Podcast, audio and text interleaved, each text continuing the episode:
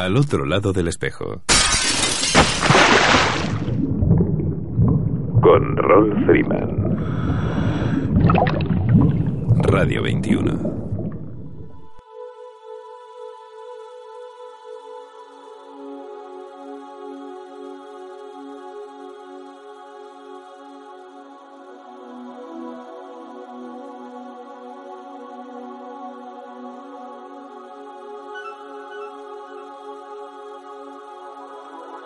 Amigos, saludos alados y bienvenidos a una nueva edición de Al otro lado del espejo.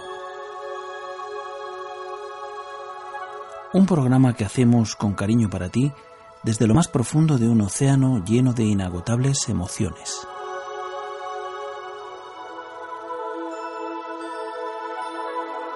Emitiendo desde tu emisora favorita, Radio 21, a través de las ondas de la frecuencia modulada desde el 107.9 107.8, 107.5 y 107.3. Y para el resto del mundo, a través del streaming de nuestra web radio21.es.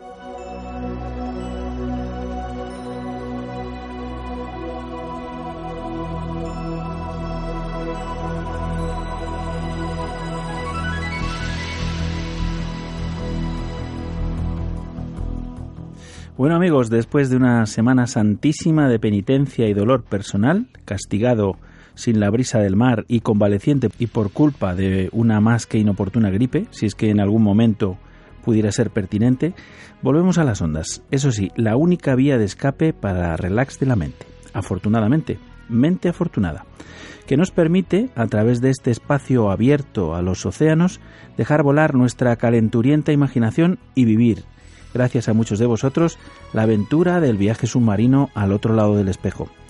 Para esto sí que son realmente increíbles las redes sociales.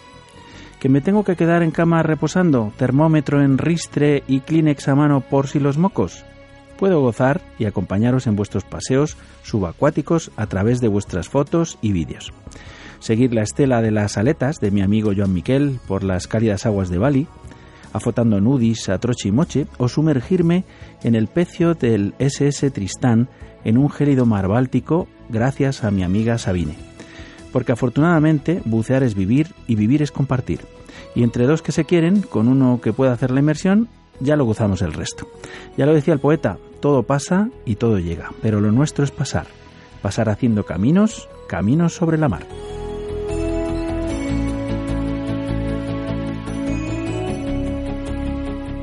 Bueno, y hoy vamos a tener un programa algo atípico. Siempre lo es. Lógicamente no hay dos iguales, por lo menos en su orden habitual.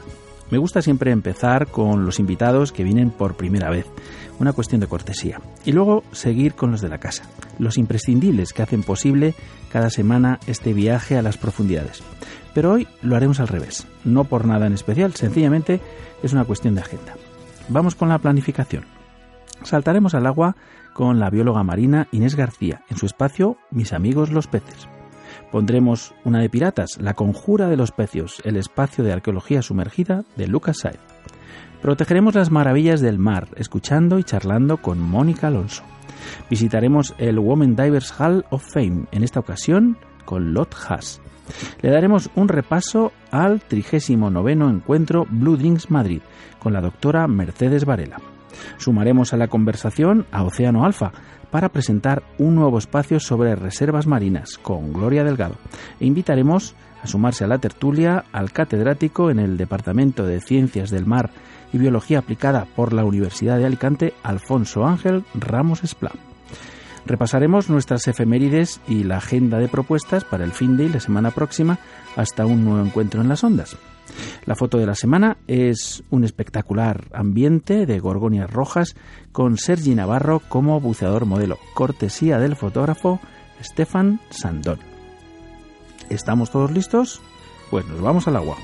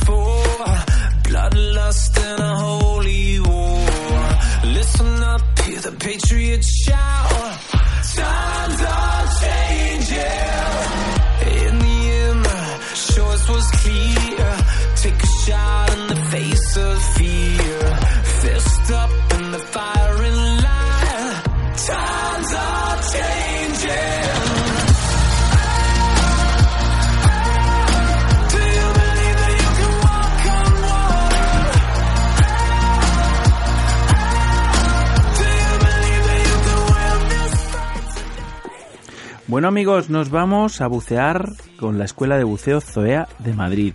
Y como siempre hacemos cada semana con su bióloga marina en su espacio Mis amigos los peces. Buenas noches Inés. Hola, buenas noches. ¿Qué tal estáis? Pues muy bien, pues deseando meternos a hacer esta nocturna y a ver qué nos encontramos eh, de vida por ahí abajo. Pues en esta inmersión vamos a tener que bajar de escala y vamos a hacer un microbuceo por entre los granitos de arena del fondo. Y os voy a presentar a un molusco que tiene una forma muy hermosa, que Mol- se trata de los escafópodos. Sabéis que dentro del filo del grupo de los moluscos hay diferentes clases. Están los que tienen dos conchas, que son los bivalvos, los que tienen una sola concha enro- enrollada, que son los gasterópodos. Hay algunos que son muy conocidos y otros clases son menos conocidos y este es el caso de los escafópodos. El nombre común que reciben son conchas colmillo o dientes elefante o colmillo de Neptuno o dentalios y eh, hay unas 350 especies en el planeta y unas 31 especies descritas en España. Siempre decimos un número aproximado porque a veces se descubren especies nuevas. De hecho, terminaremos este espacio hablando de una que se acaba de, de describir. Y quizá lo más eh, llamativo de, de este animal es que tienen una concha ligeramente curvada, parecida al colmillo de un elefante, que por eso se llaman así en su forma común, y esta concha está abierta en ambos extremos. La concha es normalmente blanca o de un color claro y lisa, aunque puede tener costillas longitudinales que atraviesan toda la concha. Y mm, en el interior de esta concha está el cuerpo del animal y la cabeza y el pie de este molusco salen por la parte más ancha, están enterrados como, como haciendo el pino. A ambos lados de la cabeza tienen unos apéndices delgados y prensiles que se llaman captáculos. Captáculos. Esa apréndetela que te gusta para tu diccionario. y, mm, y eso les sirve para, para alimentarse. Como viven enterrados en el fondo, se sujetan con ayuda de, de un pie musculoso bastante desarrollado y, mm, y con los tentáculos que acabamos de describir los, los va revolviendo por entre la arena para coger los minúsculos animalillos que viven entre los granos de arena que les sirven de alimento. Se dice que son microfágicos porque de lo que se alimentan pues son organismos diminutos. Muchos de ellos son foraminíferos, que son un tipo de, protistas que tienen una concha dura y que el, escafópodo o el diente, el, el dentalio puede triturar con ayuda de una lengua rasposa que tienen todos los moluscos que se llama la rádula. Y mm, como decíamos, que viven enterrados, pues en la parte opuesta, la que sale hacia, hacia la superficie, hacia el agua, es por donde va a entrar el agua para que el animal respire. Y luego deciros también que tienen los sexos separados, son dioicos. El macho y la hembra liberan los gametos al agua, eh, se produce la fecundación y sale una larvita que durante un tiempo forma parte del, del plancton, es, es pelágica y que luego al cabo de un tiempo se, se fija en el fondo, se, se desplaza hacia el fondo y se va a convertir en el molusco que os acabamos de presentar. Y mm, os decía que es, está de actualidad porque recientemente un investigador mm, valenciano ha descrito una nueva especie que llaman el escafópodo valenciano, que se llama Antalis caproti. Y si buscáis en internet algún vídeo, la primera noticia que os sale es sobre esta nueva especie que se ha descrito. Y mm, la forma de verlo para el buceador, pues no es nada fácil, pero si cogéis un puñadito de arena y revisáis con detenimiento o con ayuda de una lupa entre los granitos de arena que muchas veces aparecen pequeños organismos, si veis algo así en forma de dientecito con dos agujeros en los extremos, pues se tratará de este molusco tan curioso. Pues sí, muy curioso.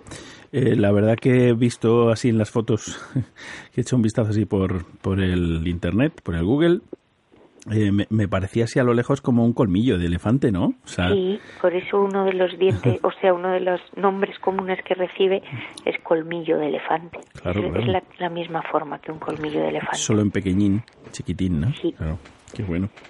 Pues muy curioso, muy curioso este muy molusco, curioso. este molusco hermoso. Sí.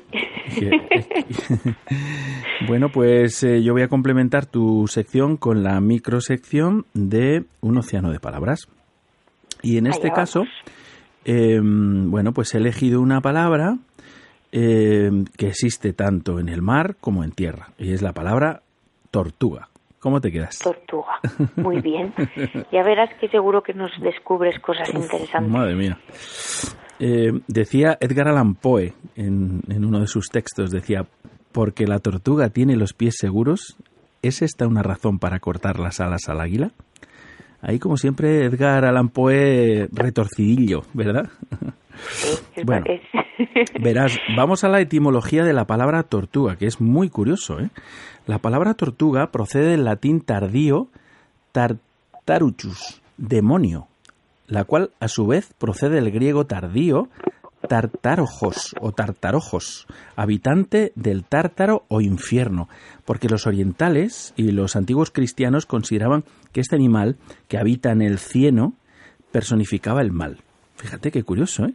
Es mm, muy raro. No lo habría asociado yo al mal. Yo tampoco. Verdad. Pero ahí está. Tortuga es una palabra llana de tres sílabas, se dice tortuga, y las palabras llanas van acentuadas en la penúltima sílaba. No confundir acento con la tilde, o sea, que cargamos el acento en la penúltima sílaba, pero no escribimos ninguna tilde. Tortuga es un sustantivo, y ya sabemos que el nombre o sustantivo es aquel tipo de palabras cuyo significado determina la realidad. Los sustantivos nombran todas las cosas, personas, objetos, sensaciones, sentimientos, etc. Por cierto, que estoy aprendiendo con esta tontería más gramática que en toda mi vida. Te lo juro por pichampras. bueno, ¿qué significa tortuga en español? Bueno, la primera acepción es reptil marino del orden de los quelonios, que llega a tener hasta dos metros y medio de largo y uno de ancho, con las extremidades torácicas más desarrolladas que las abdominales. Unas y otras en forma de paletas, que no pueden ocultarse, y coraza, cuyas láminas más fuertes en el espaldar que en el peto. Tienen manchas verdosas y rojizas.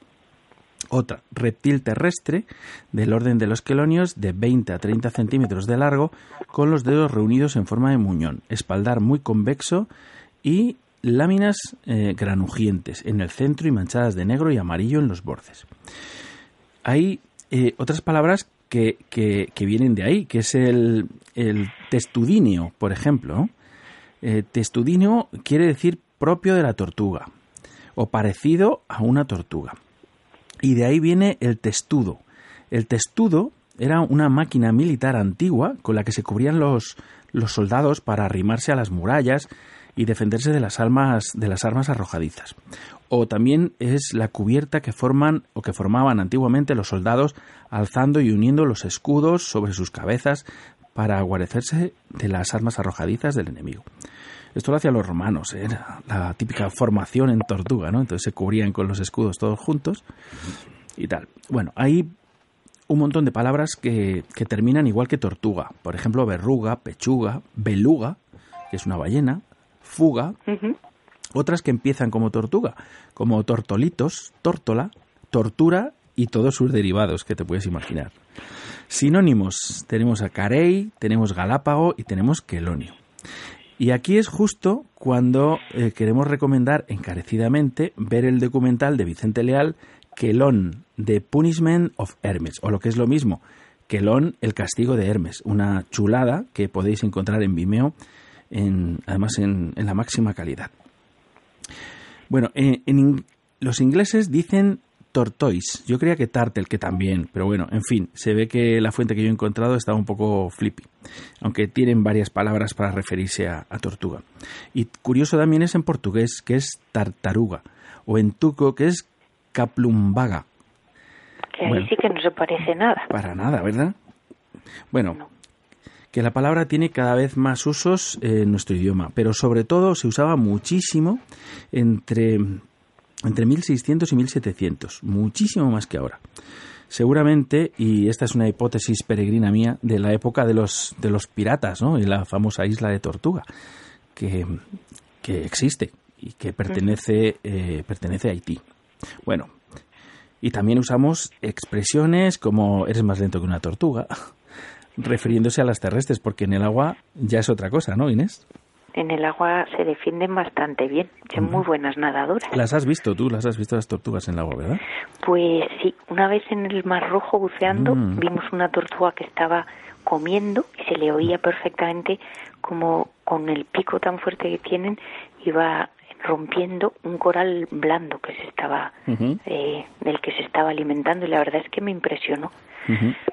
No Sí. sabía yo que me iba a impresionar tanto por el tamaño y por, por el aspecto que tiene, así como... mm, La verdad es que, mm, bueno, es un animal muy curioso, ¿eh? Y, como animal marino también, ¿no? Porque las hay que son que son gigantescas, que han llegado a pesar hasta 2.200 kilos, Sí, ¿sabes? O sea que, mm, bueno, es un- una que habitó eh, en el en el periodo cre- cretácico, pero vamos, yo no me, no me quiero no me quiero meter en, en, en el mundo de las tortugas, que es que es casi infinito, ¿no? Porque llevan llevan aquí ya tiempo, ¿eh?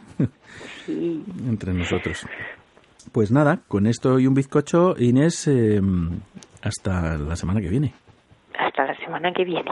un beso Un muy fuerte. saludo, Rol. Hasta pronto. Hasta luego.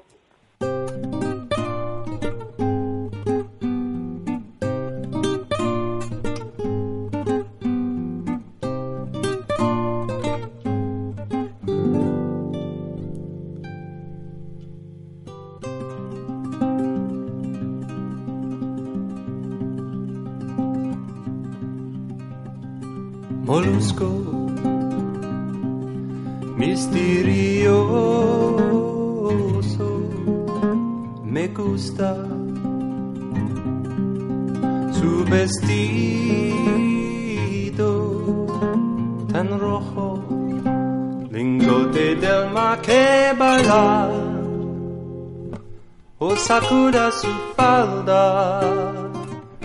Molusco hermoso agraciado. Movimiento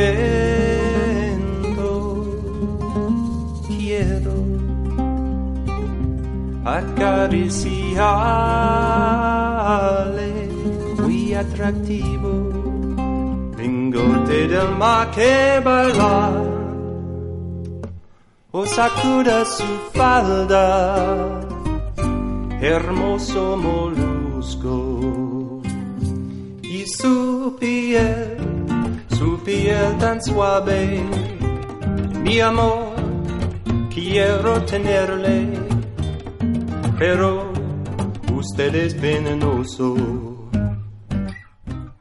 Nos vamos al buceo en la historia, amigos. El espacio de patrimonio subacuático.net, que me da en la nariz que hay noticias importantes. Esto es La Conjura de los Pecios, con Lucas Saez. Buenas nit, Lucas, ¿qué hay de nuevo? Hola, Mol, buena nit.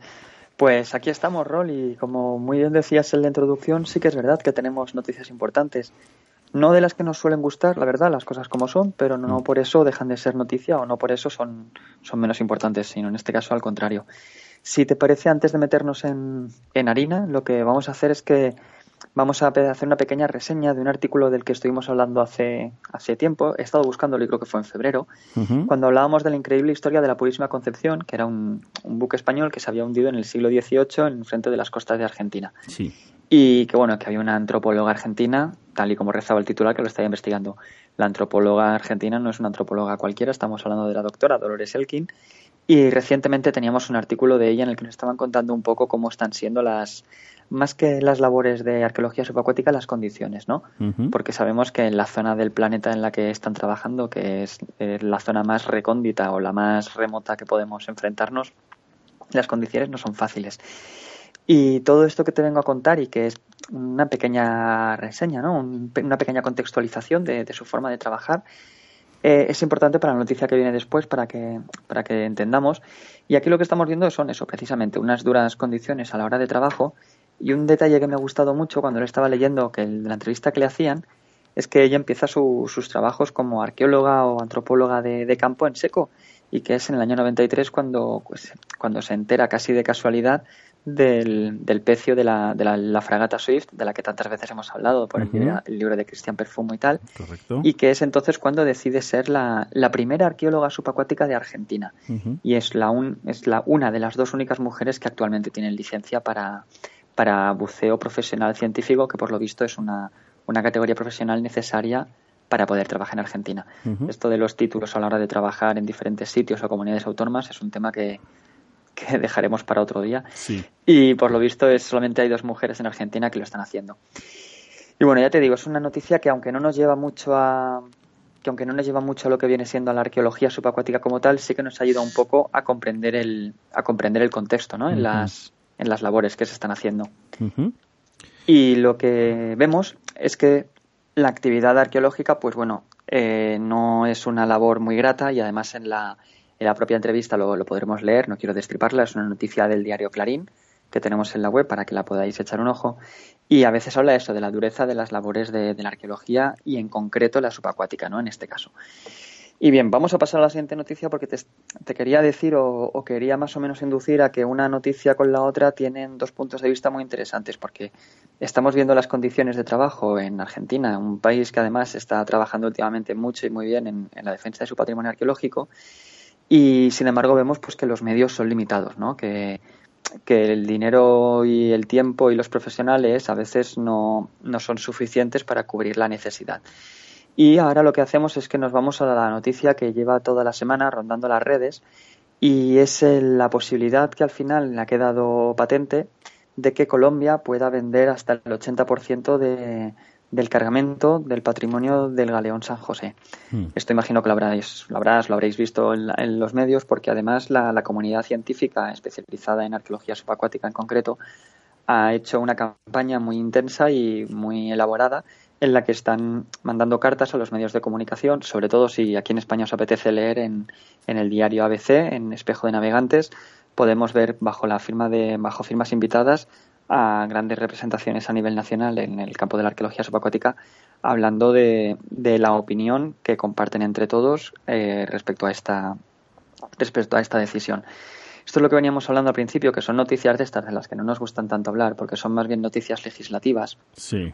Que a nosotros, pues bueno, nos tienen que interesar y tenemos que estar informados, pero que a veces el verter opiniones, por lo menos si ahora voy a hablar por mí, mm, me requieren muchísimas, muchísimas horas antes de poderme hacer una idea. Mm. Entonces, bueno, yo lo que hago es que leo a los que saben y más o menos voy intentando mm, extraer una, un concepto. Mm. La cosa actualmente es que no hemos visto ninguno de los científicos, ni nadie de la comunidad científica a favor de esta normativa. No es un, es, es, un tema peliagudo por el tema de que no estamos hablando de si el patrimonio tiene que ser de Colombia, de España, no, vamos mucho más va mucho más allá la cosa. Si os parece, voy a intentar hablar un poco y nos ponemos en antecedentes de cuáles son las condiciones de esta licitación que se ha hecho. Y es que desde el año 2015, que parece que no, pero el tiempo vuela, desde el año 2015 se le dio un secreto de Estado a todo lo que venía relacionado con las operaciones que iban a llevar a cabo para la extracción de los, de los eh, materiales que se encuentran en el Galeón San José del que tantas veces hemos hablado. Si alguien está escuchándonos por primera vez, pues bueno, saber que es un, es un buque que en su momento era, eh, formaba parte de la corona española y que se hundió durante un combate con naves inglesas en 1708. Y bueno, lo interesante es que dentro de, sus bodegas, eh, al parecer, lleva un gran cargamento de, de materiales muy valorados, oro, plata, joyas, y bueno, realmente nunca se sabrá, o bueno, sí, puedo decirlo, nunca se sabrá todo lo que hay dentro. Lo que sí que podemos decir es que junto con todo este, que junto con todo este material, que actualmente ya te digo es muy valioso o puede tener muchísima remuneración, creo que es la palabra, eh, se encuentran los cuerpos de 300 marineros que perdieron la vida. De hecho, iba a decir marineros españoles, pero ya te digo, son marineros y me merecen el mismo respeto cualquier marinero, por lo tanto hay que tener en cuenta que esto es una, es una tumba de, personas que perecieron en, en un momento de la historia. Pues bien, actualmente el gobierno colombiano ya ha podido ya ha podido, ya ha dado luz verde a los procesos de, de la excavación y como antes estábamos hablando, para, para ir hilando un poco ¿no? las cosas, antes estábamos hablando de lo caros que son los trabajos arqueológicos y en concreto subacuáticos Mm. y que a veces los estados para poderlo financiar pues tienen que hacer verdaderas eh, malabares, ¿no? Con, con malabares presupuestarios. Pues bueno, en este caso es un barco que se encuentra a muchísima profundidad y que la extracción va a ser muy dura y muy, y muy cara. Entonces la decisión que se ha tomado es que se va a poder incluso vender el 80% del cargamento, como decíamos antes, que, que es parte del titular. Esto a nivel patrimonial, y cuando digo patrimonial no me refiero a patrimonio económico, sino patrimonio cultural, es una barbaridad porque lo que se está haciendo ya no es solamente vender una parte del patrimonio, sino que se está generando, entiéndeme entre comillas, una jurisprudencia a la hora de poder vender material. A mí me ha costado encontrar cuál es el concepto, ¿no? Porque claro, yo sé en mi, en mi foro interno, yo sé que esto no está bien. Pero por otra parte lo miro y digo, jolín, mm, no tendría que haber una parte para financiar estas labores y tal. Entonces, como te decía antes, yo que soy profano en esta materia y en el tema de y en el tema de- del derecho y mucho más del derecho marítimo, pues la verdad es que lo que hemos tenido que hacer es leer mucho, mucho.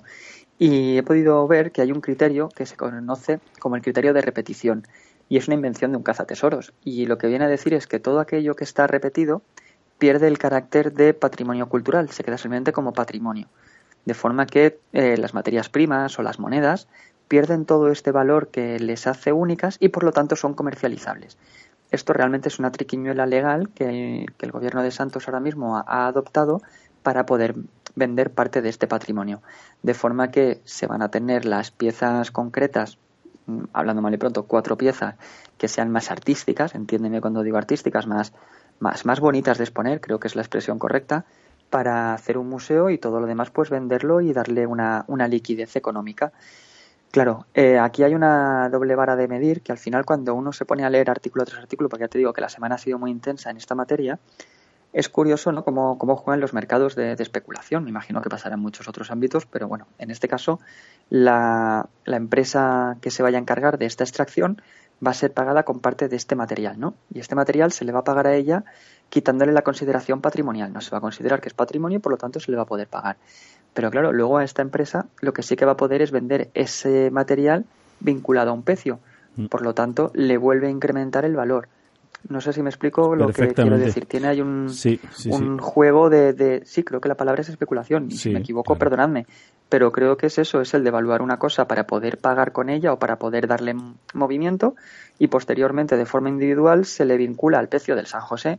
Que claro, tú imagínate en subastas como Sotheby's o algunas de estas en Londres lo que van a poder alcanzar, ¿no? Claro. Eh, la cosa luego además es que va un poco más allá porque se calcula que en el precio hay cerca de 10 millones de objetos. Ujú. 10 millones de objetos es una auténtica barbaridad. Recordemos que cerca de 66.000, creo recordar, te lo estoy diciendo ahora de cabeza, eran las monedas que habían en, en la fragata Nuestra Señora de las Mercedes. No eran 66, eran, eran 60. Pero más o menos para que nos hagamos una idea, el volumen que supuso aquello en el, en el avión Hércules, lo, lo que se tuvo que cargar, lo difícil que fue luego de limpiar y de manejar. Y ahora estamos hablando de 10 millones de objetos, más o menos. Estos datos siempre son lo que te decía antes, nunca sabremos realmente, ¿no? Pero es más o menos el cálculo que se ha hecho para, para ABC. Y donde viene ahora el dato curioso es que dentro de la licitación que el gobierno colombiano ha hecho, ha, ha dado a conocer, se le da a la empresa extractora, se le van a dar 180 días para que lo saque. Eso arqueológicamente es una salvajada porque sale a una, lo ha calculado todos los datos que te estoy dando, son, son referentes al artículo de ABC, y se calcula que cerca de 55.555 objetos tienen que ser extraídos diariamente. O sea, saco. Van a entrar a Pues saco. imagina, imagínate dónde Claro. queda la labor científica, Claro, que es el punto claro. al que quiero llegar, es donde es donde se pierde. Y bueno, es aquí donde toda la comunidad está, ¿sabes? No es no, no importa el, el origen, si era español, si era colombiano, si tiene Claro, que ser a medias. claro. Lo importante es que no se destruya, porque lo importante es que el, del- el futuro pueda disfrutar de este material. Claro, yo aquí veo dos cosas, Lucas, que es, por un lado, eh, cuando se habla del patrimonio de la humanidad, el patrimonio de todos y demás, que es siempre es complicado, ¿no? Porque, claro, en fin, hay Sí, mucho patrimonio, eso. hay mucho patrimonio en todo el mundo y es muy difícil conservarlo, ¿no? Y cuando dice, bueno, pues esto es patrimonio de la humanidad, que sea la humanidad la que ayude a conservarlo, ¿no? de alguna manera. ¿no? Claro.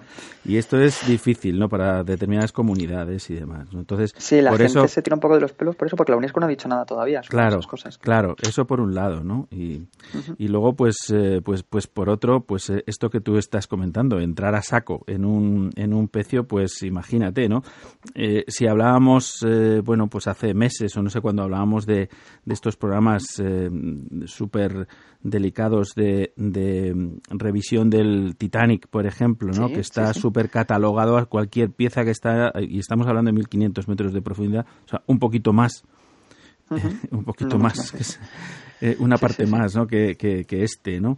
Pero que es que es todo muy complicado, o sea, es todo muy complicado, es una arqueología muy, muy, vamos, súper. Yo al leerlo me he imaginado los bulldozer entrando con la pala, Claro. como las primeras excavaciones que se hacían en, en el Mediterráneo en los años 50, que se hacía por desconocimiento, que se hacía por falta de una metodología, porque se hacía por falta de, de una ciencia, ¿no? De un, de un procedimiento, pero que es que ahora ya contamos con él. Entonces, yo no sé cuál es la urgencia de son los, de, los del pozo del dinero famoso de la isla esa de. Sí, están sí, ahí sí, con la- haciendo pozos y haciendo metiendo excavadoras y de todo, o sea que tú me dirás. Sí, es un pues poco, es un poco eso. La verdad es que mm, deja un poco desolado, ¿no? Este tipo de noticias porque además está, Mm. sabemos que es uno de los grandes mm, yacimientos arqueológicos de, de su época que tenemos y que además Mm. pueden responder un montón de, de información. Pero bueno, yo qué Bueno. sé, ya te digo que, que es un tema delicado y del que cuesta mucho hablar y sobre todo plantearse una opinión. Yo creo que el tiempo, el tiempo es importante, es decir, que el tiempo pondrá a cada cual en su lugar eh, y lo pondrá en la historia, que es lo- yo creo que lo, lo más importante, ¿no? Entre otras cosas, ¿no? Yo, no, yo creo que no se están haciendo bien las cosas. No, o sea, creo que hay intereses espurios, claramente, pero bueno, también es una opinión muy personal. No tengo ni, ni idea, es decir, mm, pues lo que leemos, lo que nos llega a través tuya Claro. y a través de Sí, los sí, medios es de comunicación. Entonces, bueno, por eso- pues hay que ir, nunca mejor dicho, con pies de plomo para, para no eh, hacerse una idea equivocada. Mm. Yo simplemente lo que me, con la idea con la que me quiero quedar es que decimos que es patrimonio de la humanidad, decimos que es patrimonio de todos. Yo voy un paso más allá. Eh, patrimonio colombiano, que Colombia lo defienda, que no lo malvendan, que no se deshagan de él, que eso es su historia, es nuestra historia, pero también es sobre todo su historia. claro. Y dices que el tiempo nos pondrá a todos en nuestro lugar, pero yo espero que al final nos pongan como los que supieron llevar una situación y no a los que se les quedó grande una situación. Claro, bueno, pero esto no, ha terminado todavía, o sea que eh, es todo, estamos también especulando aquí y Sí, sí, sí, todo sí, el estamos mundo, especulando. todo el mundo especula. Los- Tienes toda la razón, el gobierno colombiano, los cazatesoros, eh, los expertos, los, eh, lo- los medios de comunicación y en fin, los que nos interesa un poco el tema, todos especulamos. Y así hay que- una cosa que además ahora que lo acabas de decir, yo no sé si lo he hablado contigo alguna vez fuera de, de micro o alguna vez por micro, el caso, por ejemplo, que tuvimos en España, el caso de Nuestra Señora de las Mercedes, Mm. eh, realmente donde tuvo mayor juego económico, para que nos entendamos, fue en bolsa. O sea, que todas estas noticias, incluso el que nosotros estemos rebotando estas noticias, que se esté publicando y tal, Claro. hace que el mercado bursátil de la empresa, que yo desconozco cuál es y no me interesa, vaya a quedarse la licitación, pues que ahora mismo se disparen sus acciones en bolsa y sabes que siempre hay unos juegos como en un segundo plano que a nosotros se nos escapan, o por lo menos a mí se, son cosas que se me van de las manos y tienes razón, no tenemos que especular. Claro, claro. Pues nada. Vamos a ver cómo va y yo solo el espero, tiempo. Como siempre decimos que las noticias nos van trayendo un feedback, nos van trayendo luego esa resonancia, ¿no? Que la resaca del, del propio mar nos trae. Pues sí. Pues yo espero que en esta diga, Rol, no era para tanto, la verdad es que me, llevé las manos a la cabeza y no era para tanto. Claro. Pero bueno, invito a la Pues- gente que lea, que lea mucho antes de hacer opiniones o de, o de verter una, una idea sobre cosas que a los que no somos Pues sí. mm, dados a la materia nos es difícil. Lucas, un gustazo. Un placer estar con vosotros, amigo, y vamos preparando cosas para la semana que viene. Muy bien. Un abrazo fuerte. Gracias. Adeu. Hasta pronto. Chao, chao.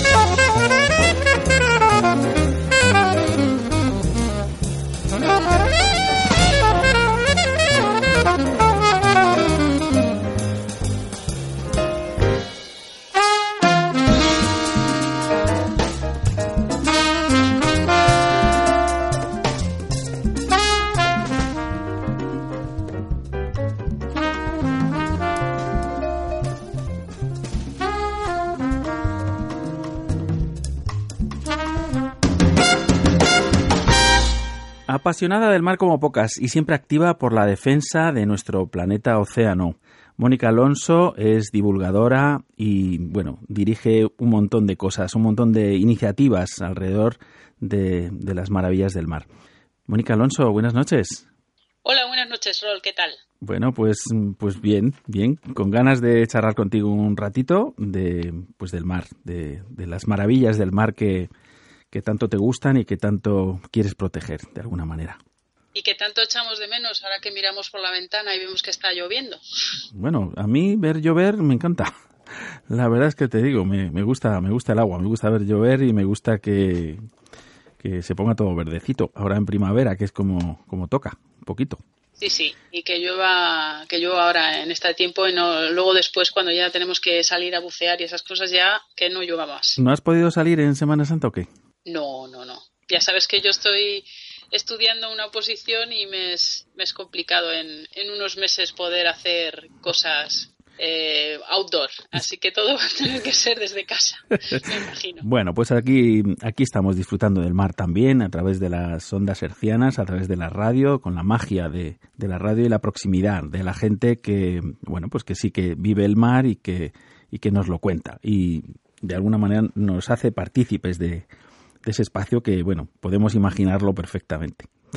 Y mm, yo te había pedido que vinieras al programa para, pues, para que nos contaras algo de, de tus artículos, por ejemplo. Pues sí, eh, hace mucho tiempo que yo quería investigar un poco sobre los sistemas de antitiburones, los de repeler los tiburones, porque claro, eh, los que nos gusta bucear con tiburones, pues cada vez investigamos más y también la gente nos pregunta. Y también salen en los medios de comunicación que hacen investigaciones y quería un poco recopilar un poco cómo estaba el estado del arte, de este tipo de cosas, si es que es un arte, y, y, saber qué es lo que hay en el mercado, si funciona, si no funciona, y bueno, pues he hecho una recopilación. Y bueno, pues para los que nos gusta bucear con tiburones, pues sabemos que es una experiencia con, que muchas veces requiere altos niveles de adrenalina, o no, porque otros hemos buceado con ellos y no hemos tenido esa sensación, tenemos pasión por verlos en su medio. Generalmente sabemos que es seguro bucear con ellos, que no hay accidentes en general, pero también sabemos que son animales salvajes, que hay más de 500 especies, pero que hay aproximadamente unas 10, unas 10 especies que pueden considerarse, eh, como entre comillas, eh, peligrosas, ¿no? Eh, porque requieren ciertas medidas de seguridad. Y, por ejemplo, pues con el tiburón blanco se bucea con jaula, aunque también la gente se lo encuentra y no les pasa nada, o hay aguerridos que salen a su medio a buscarle y no les, no les pasa nada, ¿no? Porque en realidad lo que nos pregunta mucho la gente es aquello de ¿están las aguas infestadas de tiburones? Si nos imaginamos ese cómic, ¿no? Del tiburón, un montón de tiburones con dientes esperando a que alguien se tire al mar. Sí, sí. Pues la verdad es que, que no, cuando te metes en el mar te das cuenta de que no hay, no hay muchos y que en realidad los encuentros son escasos y si quieres bucear con ellos pues tienes que en general irte muy lejos y pagar mucha pasta para poder hacerlo, ¿no? Y, y luego en cuanto al tema de los accidentes, eh, los, los datos que hay del Global Attack File eh, del, eh, del Museo de Florida hablan de que la probabilidad de morir por ataque de tiburón es de un millón, de uno entre tres millones ochocientos mil. O sea, o sea, que es casi imposible. Y en realidad también hay muy poquitos accidentes al año. Ahí mueren por ataque de tiburón unas 10 personas al año. Habría que decir que, por ejemplo, por, eh, por otros animales muere muchísima más gente y no, no le damos tan, eh, tanta importancia como la picadura de un mosquito por o incluso ejemplo. pues eh, los cocodrilos o algo así, ¿no? Eh, y es que, bueno, en realidad hay varias zonas calientes en el mundo en las que ocurren estas cosas. Generalmente siempre es en los mismos sitios, en Australia, en California, en Florida, en la isla de Reunión o en Hawái en los que las víctimas suelen ser nadadores y surfistas, casi siempre por imprudencia, por desconocimiento, cuando hay mala mar, cuando hay baja visibilidad o al amanecer o al anochecer cuando todo está más confuso. También a veces es cuestión de mala suerte. Y también es verdad que cada vez hay más personas en el agua y esto, mm, que haya algunos accidentes genera alarma social. Por eso las autoridades buscan un poco minimizar el riesgo y cada vez están investigando más con estos sistemas antitiburones. Pero bueno, ¿esto cuándo empezó? Pues empezó hace muchísimo tiempo. Empezó con algo que yo creo que muchos conocemos o hemos oído hablar alguna vez, que es el hundimiento de Indianápolis en 1942 en el mar de Filipinas que estuvieron 800 soldados cinco días en el agua y bueno pues es una eh, las crónicas no hablan de que, pues, que había muchos tiburones pues con el barullo del hundimiento del barco pues se, se, atrajo a los tiburones que siempre van allá donde hay barullo donde hay ruido donde hay mm. gente que se mueve no y los chapoteos, el ruido, la confusión, pues provocaron que hubo, hubiera ataques a muertos, a los muertos y heridos en general. Eh, se estima que fueron los tiburones de puntas blancas oceánicas, pero todo es una especulación, porque bueno, ya ocurrió hace muchísimo tiempo y, por las crónicas no se puede saber muy bien qué especies fueran. Fueron, ¿no? En general, pues ya sabemos que los tiburones son carroñeros oportunistas y que muerden todo aquello que, que, está flotando, que pues, ellos pueden pensar que, puede darles es una, una, oportunidad para tener alimento. ¿no? Esto generó mucha preocupación en Estados Unidos, sobre todo porque estaban en plena Segunda Guerra Mundial y tenían más accidentes con barcos. ¿no? Y entonces, en 1945, sacaron un kit que se llamó Shark Chaser, que era una especie de, pack que llevaban los, eh, los aviadores o, los marineros que se lo ponían en, un lateral y que tenía un colorante y acetato de cobre ¿no? y dio, había dado ciertos resultados como inhibidor de la consulta en laboratorio de la, de la conducta de los, em, de los tiburones en laboratorio y se utilizó durante décadas, aunque se supo ya desde los años 50, es decir, desde muy poquitos años desde que se empezó a utilizar, que no, no servía para nada, ¿no? aunque se siguió utilizando hasta 1974, para que te hagas una idea. ¿no? Esto quizá, eh, tú imagínate, todos aquellos que habían tenido algún accidente y lo habían utilizado alguna vez, aunque no hubieran eh, no hubiera habido tiburones, porque no siempre los hay, eh, y que cuando ya les dijeron, no, no, es que eso todo se deja de usar porque es ineficaz. En realidad, yo creo que la, Armada Americana lo siguió usando pues porque fue un elemento de tranquilidad, ¿no? No hay nada peor que un, eh, un náufrago en el mar que además esté totalmente eh, desquiciado, ¿no? Si está más tranquilo porque piensa que algo le protege, pues incluso hasta viene mejor e incluso le puede salvar la vida en determinadas ocasiones. Pero bueno, a partir de ahí se, se han intentado desarrollar muchísimos sistemas, ¿no? tenemos, vamos a repasar algunos de ellos, a decir de una manera muy rápida para hacernos una idea. En primer lugar, tenemos las redes de enmalle de protección de las, de las playas, que yo pensaba que era una red que estaba todo a lo largo de las playas. ¿Qué va? Es una red que, que lo único que pretende es que se enganchen los tiburones cuando pasan por ahí, eh, que no están en toda su longitud y lo que se trata es de capturar al animal y que de que muera. Eh, por lo tanto, no son barreras totales, pero sí son bastante eficaces eh, porque en realidad caen muchos animales y no solo tiburones, pero claro, a un gran coste ecológico. Esto se ha utilizado muchísimo en Australia, en Sudáfrica, y otra, otra de, las, de las cosas que también utilizan en, estas playas, pues en realidad, pues en vez de que solo se enmallen los tiburones, pues dice, bueno, vamos a poner unas barreras, realmente barreras, ¿no? Como un recinto cerrado seguro, como hacer una especie de piscinas en el mar, aunque sean muy grandes pero todos hemos visto alguna una red en el mar cuando vamos buceando y sabemos que eh, caen en ellas todo tipo de, animales, es mortal para muchas especies no solo para tiburones. Aquí, aunque no se enganchen los tiburones, pues se enganchan otro tipo de, animales y, bueno, pues también tiene un coste ecológico muy grande. Es verdad que es eficaz porque es un, un, recinto cerrado, pero tampoco se puede cerrar todas las playas que tenemos, ¿no? La, una, una de las cosas de la que alguna vez he hablado aquí en Aul de Radio es de la matanza indiscriminada de tiburones mediante el uso de palangres. Mm. Cuando ha habido algún accidente, pues las autoridades lo que hacen es poner unas redes de palangres como las que se utilizan para capturar el pez espada y se capturan todo lo que cae, ¿no? En realidad mm, sí que caen tiburones, pero no se resuelve el problema porque ya puedes poner muchas líneas de palangres que no todos los eh, tiburones van a caer.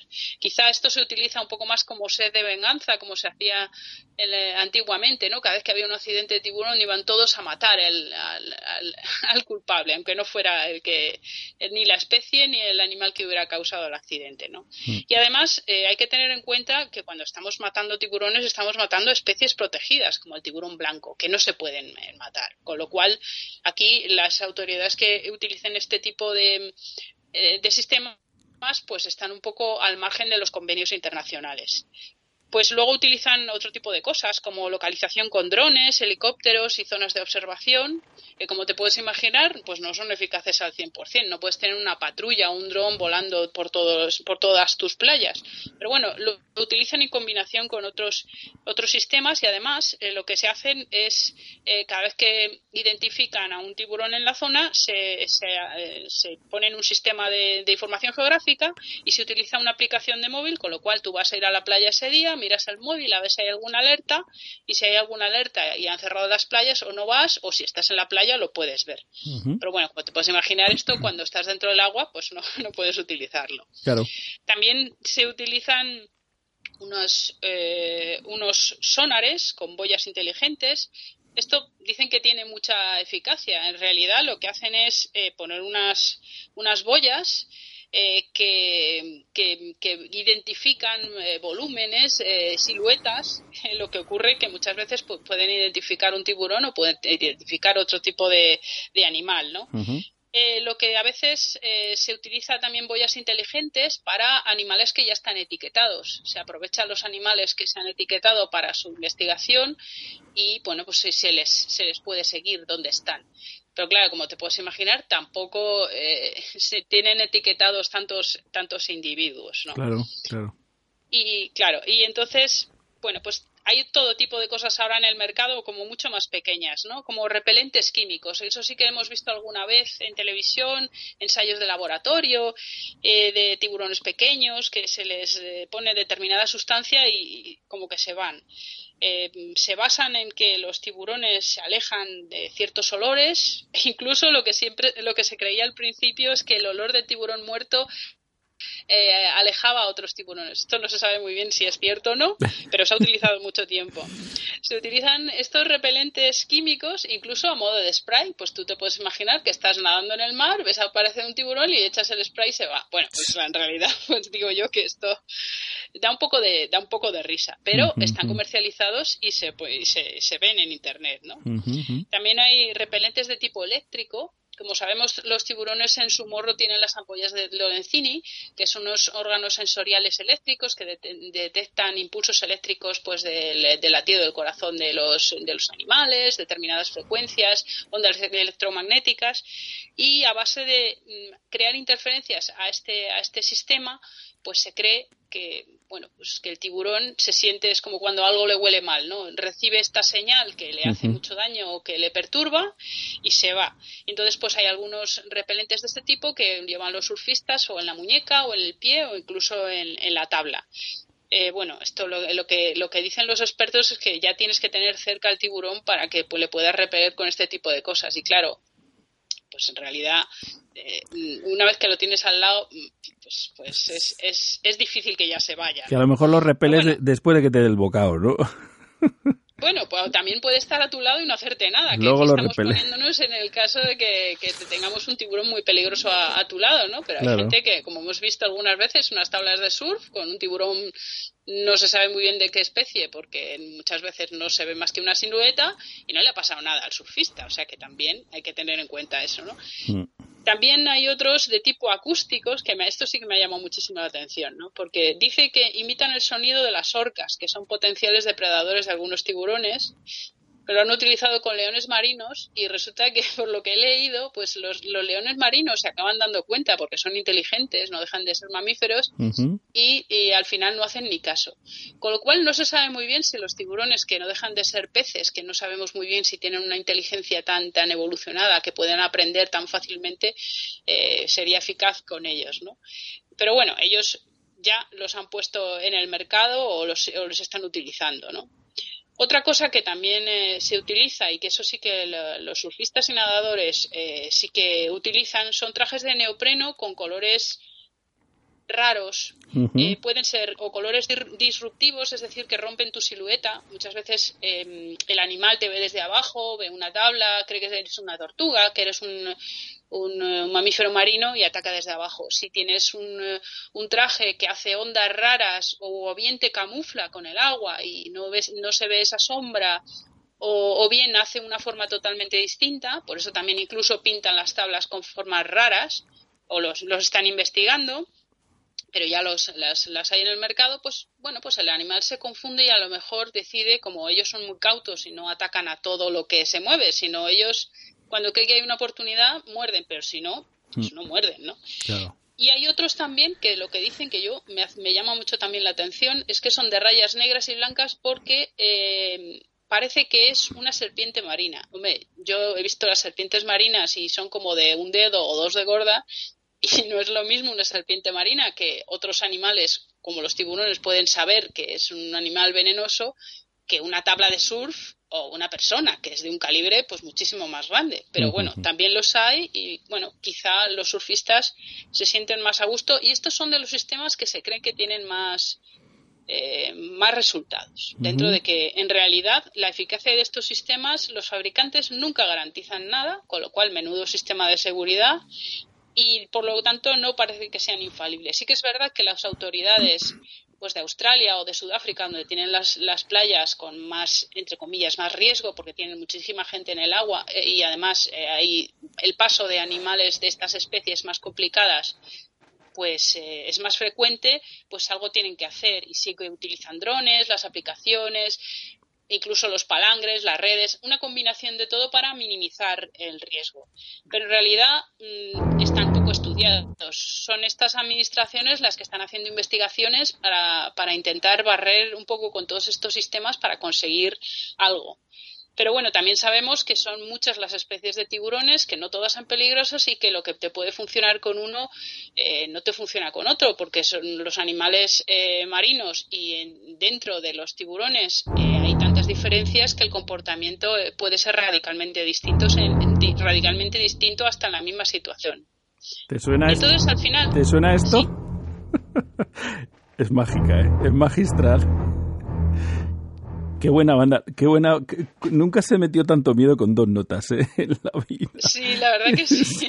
El sonido binario de tiburón, que yo siempre lo digo, ¿no?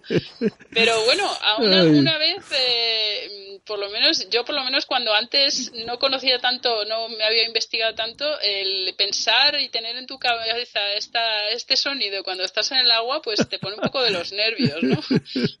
Pero bueno, yo no sé si algunos poniéndose algún eh, elemento de estos electromagnéticos el, o, algo, o llevando el spray en la cintura se sienten más a gusto, ¿no? Bueno, al final eh, yo, yo, creo que ¿Sí? No, te iba a decir que honestamente eh, yo siempre he pensado que es una cuestión de probabilidades, ¿no? Es una cuestión de... Sí. En fin, que el océano es, es el planeta entero, o sea que es muy grande. Y hombre, pues sí, que hay veces que da la casualidad que se junta un elemento eh, pues con dientes y un, y un ser humano. Bueno, esto no sabemos muy bien si es un ataque. A cualquier cosa le llaman un ataque. Entonces, bueno, está en el momento y en el lugar eh, ina, inapropiado. Porque, es, como siempre decimos, estamos en su medio. Estamos, somos, somos los que eh, de alguna manera invadimos su espacio, ¿no? ¿Qué Esa es, es la, la, conclusión a la que a la que yo llegué. Es mm. decir, bueno, pues estamos invadiendo nosotros, la posibilidad es remota. Sí que es verdad que claro. hay algunos deportes como el surf o la natación en medio del mar, pues tienen más riesgo que el propio buceo, porque no, no, no, con la escafandra autónoma al final somos más conscientes de todo lo que nos rodea, más que cuando estamos en superficie y que no vemos debajo. Claro. Y lo que sí que es verdad es que con todo este tipo de sistemas los que no se pueden justificar son los que maten al animal. ¿no? Claro, Entonces podemos claro. utilizar determinadas cosas que, se, que pueden ser válidas o no, que nos pueden ayudar a olvidar a este, este sonido binario o no, pero en realidad lo de las matanzas eh, no se justifica nunca y cada vez las autoridades cuando eh, de Australia o de Sudáfrica cuando lo utilizan cada vez eh, les es más difícil porque la opinión pública se les echa encima. Claro. Mónica, es interesantísimo el tema. El tema de los tiburones siempre, siempre nos encanta, nos gusta mucho.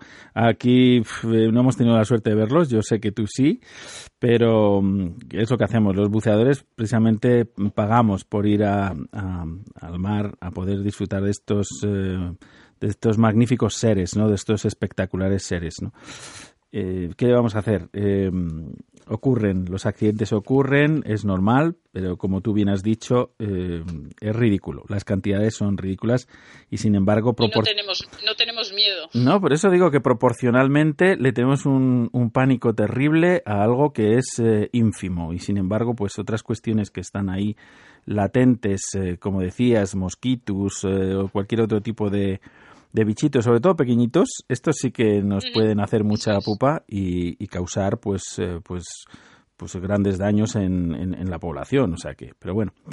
Eh, es interesantísimo el- la capacidad de divulgación que tienes y demás para de alguna manera pues eh, trascender ese ese miedo ancestral que tiene la gente y, bueno pues eh, pues que no se siga perdiendo esta esta biodiversidad en el mar que es tan importante. Muchas gracias por venir al otro lado del espejo Mónica Pues muchas gracias a ti, Rol, y yo encantada de, de hablar de vez en cuando y contar estas cositas que a mí me inquietan y que espero que así no les inquieten a los demás porque ya han po- han podido aprender algo más y sabemos que aprendiendo más pues nos quitan los miedos y amamos más el, el océano. efectivamente un beso enorme hasta pronto Mónica Adiós.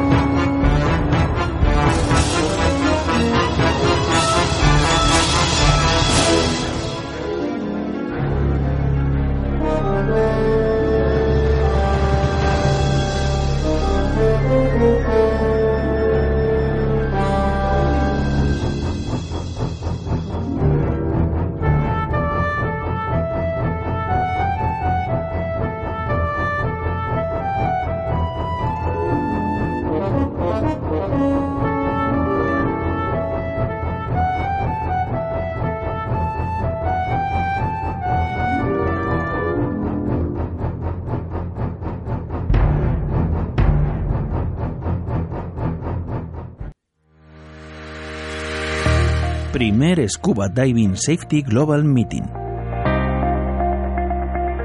Del 28 al 30 de abril, Balquisub, Cabo de Palos y Dan Europe organizan el primer encuentro anual por un buceo más seguro con un montón de actividades.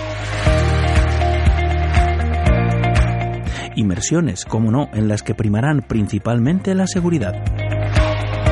Workshops sobre la prevención de incidentes con la vida marina y los propios e inherentes a la práctica del buceo. Charlas médicas por auténticos especialistas y la participación en pruebas de investigación médico-científicas a cargo del equipo médico de Dan Security Lab. Podrás asistir a presentaciones relacionadas con la gestión de riesgos en la práctica del buceo y además la posibilidad de vivir una experiencia única en tu vida, la promoción de un buceo saludable. Si quieres actualizar y enriquecer tu formación sobre la fisiología del buceo, si quieres enterarte de los últimos avances, si piensas que el bucear seguro es más divertido, el primer Scuba Diving Safety Global Meeting es para ti.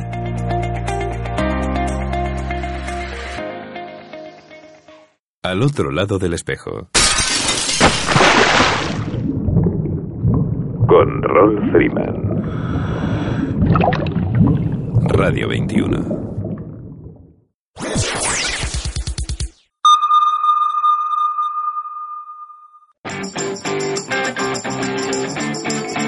¿Quieres conseguir más clientes en tu centro de buceo? ¿Necesitas posicionarte mejor en Internet? En David Partners tenemos la solución. Somos la primera agencia de comunicación y marketing online especializada en turismo activo y venta de actividades subacuáticas. Entra en www.divingpartners.com para conocer nuestros servicios. A fondo es un producto de Diving Partners.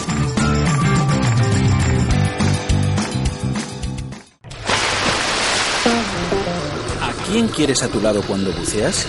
¿A un buen amigo? ¿Al mejor compañero disponible? Hay alguien que puede ser ambas cosas. Dan Europe ha estado ayudando a los buceadores desde 1983, proporcionando asistencia médica de emergencia, planes de seguros específicos para buceadores y organizando actividades para promocionar la seguridad. A veces todos necesitamos a alguien que nos ayude o nos proteja. Cuando se trata de buceo, este alguien es Dan. Únete a nosotros en daneurope.org.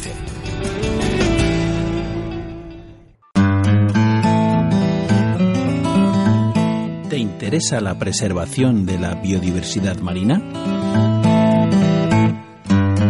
Alianza por los tiburones de Canarias te necesita. Con un pequeño gesto tú puedes invertir en cambios positivos y sostenibles para la conservación de hábitats naturales de tiburones en aguas canarias.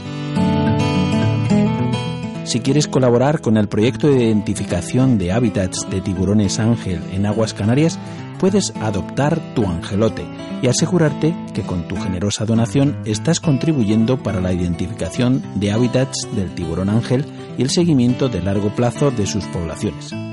Cada certificado de adopción tiene un valor de 30 euros como donación y está asociado simbólicamente a un angelote identificado por un nombre único. Participa activamente en la construcción de una visión responsable, innovadora y comprometida con el futuro del planeta y de las áreas marinas españolas de Canarias.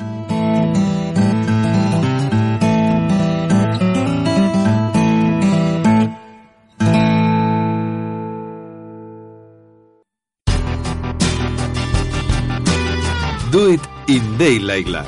El laboratorio fotográfico profesional de referencia en toda España se llama Daylight Lab. Que tus límites solo sean tus sueños. Para hacerlos realidad en copias de la máxima calidad y durabilidad, según las certificaciones Digigraphy by Epson, hasta el montaje y presentación más exigente. Siempre en las mejores y profesionales manos. Daylight Lab, el laboratorio fotográfico profesional.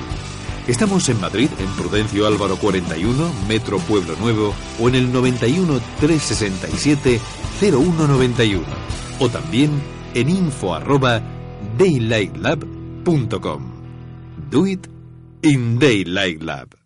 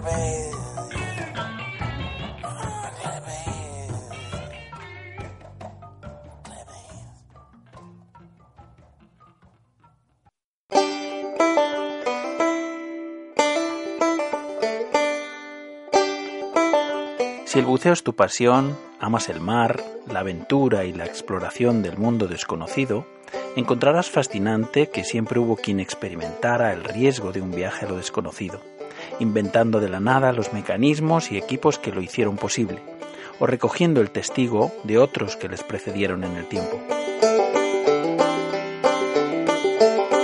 La Historical Diving Society of Spain quiere ser la memoria viva del paso del tiempo, recogiendo el inmenso patrimonio cultural de la historia del buceo en España. Equipos originales, bibliografía y también las crónicas personales de aquellos que fueron sus pioneros y protagonistas. Formar parte de la Historical Diving Society of Spain es preservar su historia y su legado, un privilegio que nos cabe a los buceadores del presente. Únete a nosotros y ayúdanos a conocer y preservar nuestra historia submarina y la de los hombres de honor que la hicieron posible. Hazte socio de la HDS.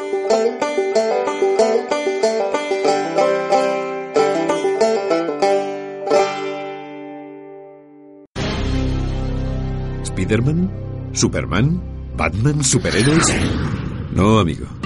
Este mensaje es para los apasionados del mar. Gente como tú. Sí. Ocean Man y Ocean Girl. Gente real para ayudar a salvar un mundo real. Te preguntarás, ¿qué puedo hacer yo para salvar el planeta? Por ejemplo, formar parte de un equipo de auténticos vengadores, los defensores del planeta océano y la vida marina. ¿Pero cómo? Hazte voluntario del Nakawé Project. Da el primer paso y envíanos un correo a info@nakaweproject.org. Tienes un superpoder, aún por descubrir.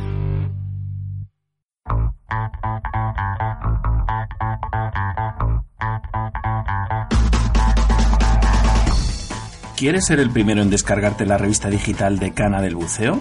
Suscríbete a Acusub.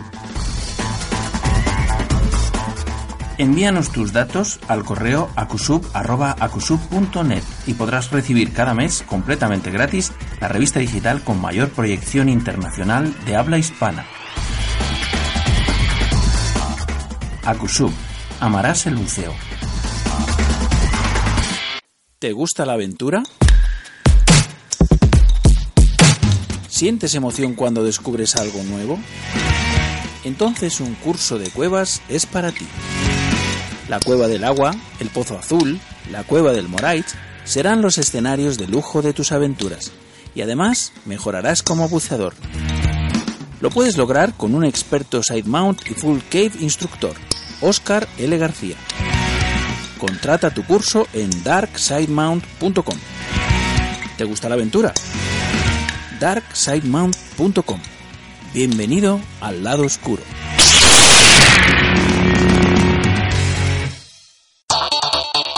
Nadie sabe lo que puede hacer hasta que decide intentarlo. 1949. Ludovico Mares diseñó y fabricó sus primeras máscaras con un objetivo claro, compartir su inmensa pasión por el mar con el mundo. Diving, snorkeling, freediving, spearfishing, entra en una nueva experiencia. ¿Estás preparado para emociones mucho más profundas? Tecnología, vanguardia, innovación y el mejor diseño italiano. La chispa que enciende el engranaje Mares sigue siendo la misma que hace 68 años, la pasión. ¿A qué profundidad te llevarán nuestras aletas? Todo lo que no te da el mar, lo tiene Mares.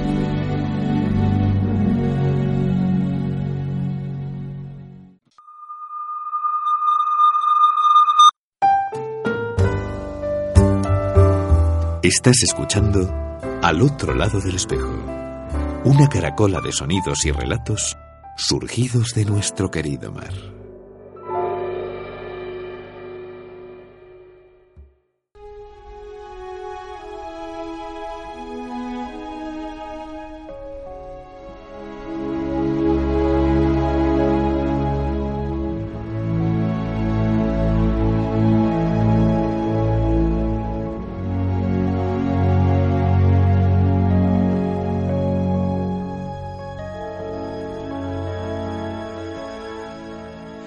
En el Women Divers Hall of Fame, hoy nos detendremos un momento para conocer a Lot Haas. Lot ha sido llamada First Lady of Diving. Fue la primera modelo submarina y una de las primeras fotógrafas también submarinas. Su carrera comenzó en 1949 como la única mujer en la tripulación de Han Haas durante la filmación de Aventura en el Mar Rojo, durante la cual Lot se zambulló usando un rebreather de circuito cerrado Dragger, que aprendió a operar directamente en el agua. Ha coproducido numerosas películas y coescrito muchos libros que documentan las aventuras a bordo de su buque de investigación, el Sharifa. Lot Haas, nacida Charlotte Hildegard Bayer el 6 de noviembre de 1928 y que falleció el 14 de enero de 2015 a los 86 años. Era una modelo y actriz submarina austriaca. Fue la segunda esposa del naturalista austriaco y pionero del buceo Hans Haas, 1919-2013, y trabajó como modelo y actriz en varias de sus películas de historia natural bajo el agua. Fue incluida en el Salón de la Fama de las Mujeres Buceadoras y en el Salón de la Fama del Buceo Internacional en el año 2000. Cuando Hans Haas buscaba una secretaria para su oficina en Viena, en el verano de 1947, Lot Bayer tomó el puesto. Acababa de pasar el examen de secundaria y era una gran admiradora de Haas.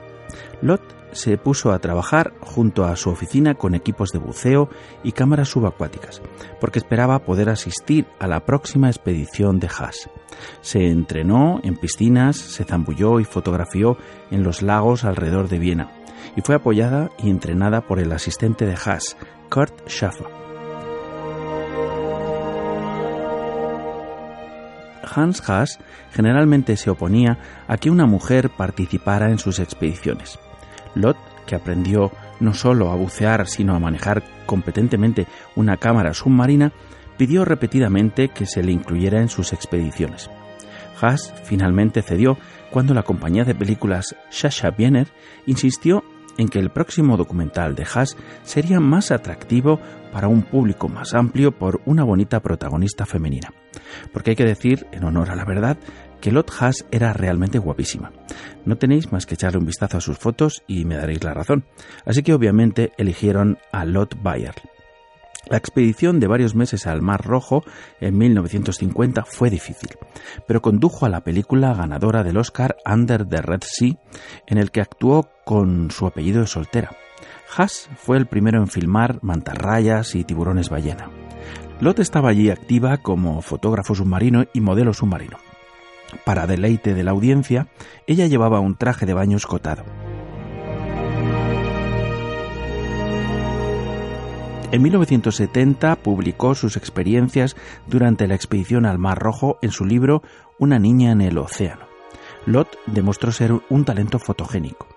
La prensa estaba ansiosa por las entrevistas y las fotos de la simpática muchacha natural, con largo cabello rubio, que no temía el peligro y trabajaba bajo el agua. Pronto fue vista en las primeras páginas de las principales revistas internacionales y páginas de informes. Ella recibió ofertas de películas de Hollywood, pero las rechazó todas porque no quería ser actriz a tiempo completo. Lot también llegó a los Estados Unidos. Se unió a su participación en la expedición al Mar Rojo en Alemania y Austria, pero también fue criticada porque dudaban de la seriedad científica de Hans Haas. Los mensajes de Hessian describieron la expedición al Mar Rojo como una expedición pin-up, debido a la participación de Lot. Otros ridiculizaron a Lot Bayer como Lot. Hai es en alemán para tiburón. Todavía en 1959, la revista de noticias alemana Der Spiegel se burló de una crítica televisiva. No hay cueva sin Lot. No entendieron el balance que Haas tuvo que hacer para la comercialización de sus películas. Fueron producidas en forma de documentales, pero revisadas y presentadas al público como largometrajes. Esta combinación funcionó sorprendentemente bien. En la Bienal de Venecia de 1951, la película Aventuras en el Mar Rojo fue galardonada con el Premio Internacional de Largometrajes Documentales. A principios de noviembre de 1950, en el vuelo de regreso de Port Sudan a Viena, Han Haas y Lot Bayer se comprometieron. El matrimonio de Haas con su primera esposa, la actriz Hannelore Short, terminó en divorcio en abril de 1950. La boda civil de Hans y Lot Haas se celebró el 29 de noviembre de 1950 en Kusnach, en el lago de Zurich. La boda de la iglesia tuvo lugar en febrero de 1963 en la iglesia de San Agustín en Viena. Buen año y buen mes.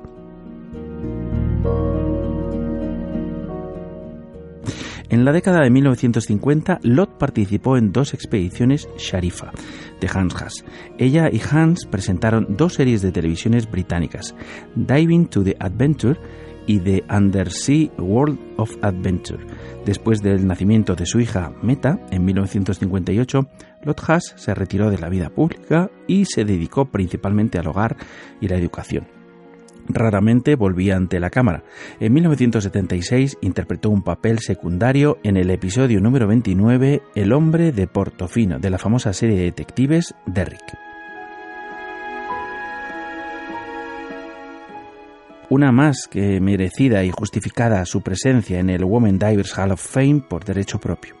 Y para las mentes más curiosas, tengo que decir que se puede apreciar su rebreather, el que utilizaba para sus inmersiones, su cámara fotográfica y hasta sus aletas, construidas especialmente para ella, que forman parte de la colección Claros, que fue montada en el Barcelona Underwater Festival hace poquitos años y que volverá cualquier día a las exposiciones.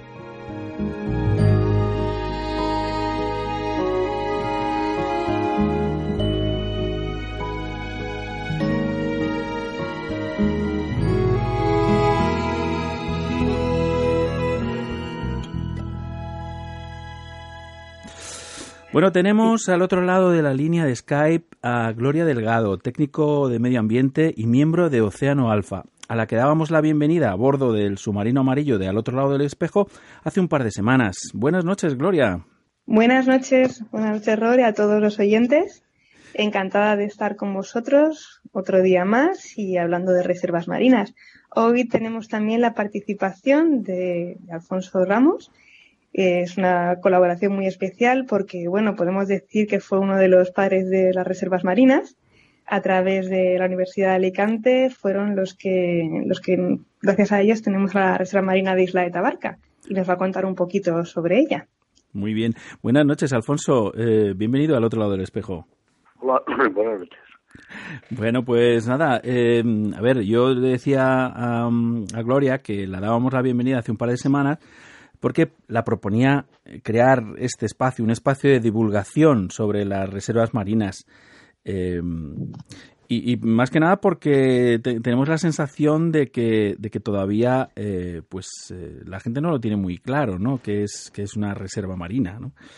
Mm, no sé si nos lo cuentas tú, Gloria, cómo lo quieres eh, enfocar. Sí, sí, sí. Os cuento un poquito de las reservas marinas de interés pesquero que son creadas a través del Ministerio de Agricultura y Pesca, Alimentación y Medio Ambiente.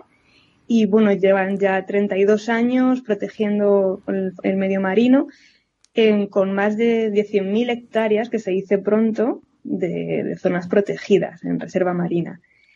Eh, bueno, son, son grandes desconocidas, eh, incluso por los buceadores, que, que muchas veces mm, tenemos esa tentación de salir a bucear a aguas más cálidas porque decimos que hay más vida, y efectivamente sí hay mucha vida, pero cuando pruebas a, a, meterte dentro de una reserva marina dices, vaya, pues en las costas españolas también tenemos grandes tesoros. Uh -huh. Y es que no en vano los hábitats de las reservas son la mejor, bueno, son, son espacios en los que se demuestra que, que la protección pesquera, la protección de, digamos, de, del medio marino, eh, está protegiendo los hábitats, aumentando la biodiversidad y además con muchos beneficios sociales por ejemplo, la protección de, de, la pesca artesanal, de un patrimonio cultural, que es la pesca artesanal, y también de, por ejemplo, os quiero hoy introducir el efecto reserva. Uh -huh. El efecto reserva es un, un efecto muy curioso eh, que al proteger una zona, al tener una reserva marina donde se reduce muchísimo la presión sobre el medio marino, que es un vivero de peces. Los peces se reproducen y cuando digamos ya no caben más en la reserva, porque ellos también necesitan su espacio, van fuera. Entonces estamos exportando biomasa, recurso pesquero, a cualquier otro lugar de, del mar. Entonces la reserva es, como diríamos nosotros, el vivero de peces, nuestra guardería, nuestro reservorio, y de ahí generar riqueza a exportar en, en otras aguas. Eh, bueno, eh, como decía, estas reservas marinas son de gestión compartida de, del Ministerio y de las autonomías también, en algunos casos.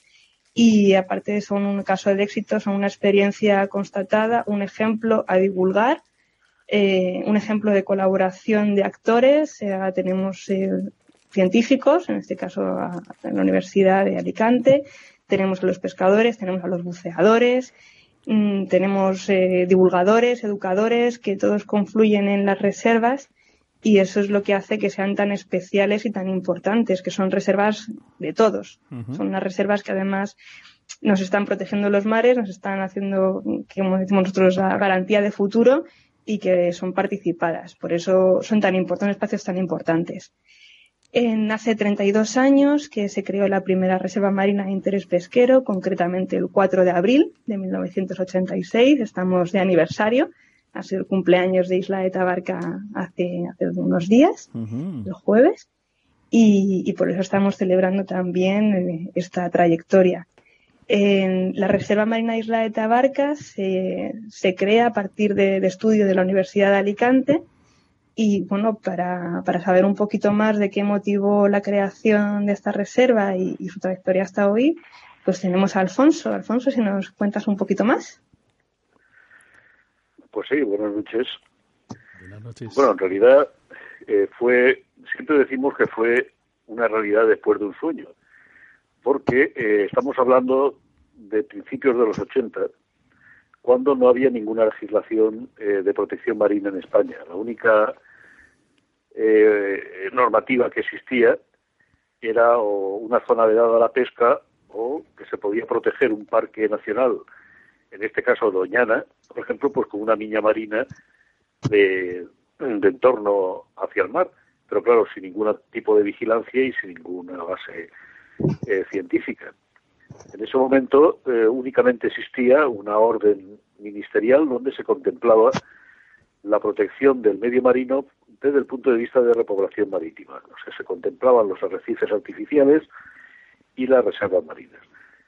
Claro, al ver el potencial que tenía Tabarca desde el punto de vista de repoblación marítima, además que lo más importante en este caso no era la repoblación en sí, sino que habían praderas de Posidonia, habían fondos coralígenos, las, la zona estaba muy bien conservada, lo que pasa es que estaba sobreexplotada, sobre todo por la pesca submarina.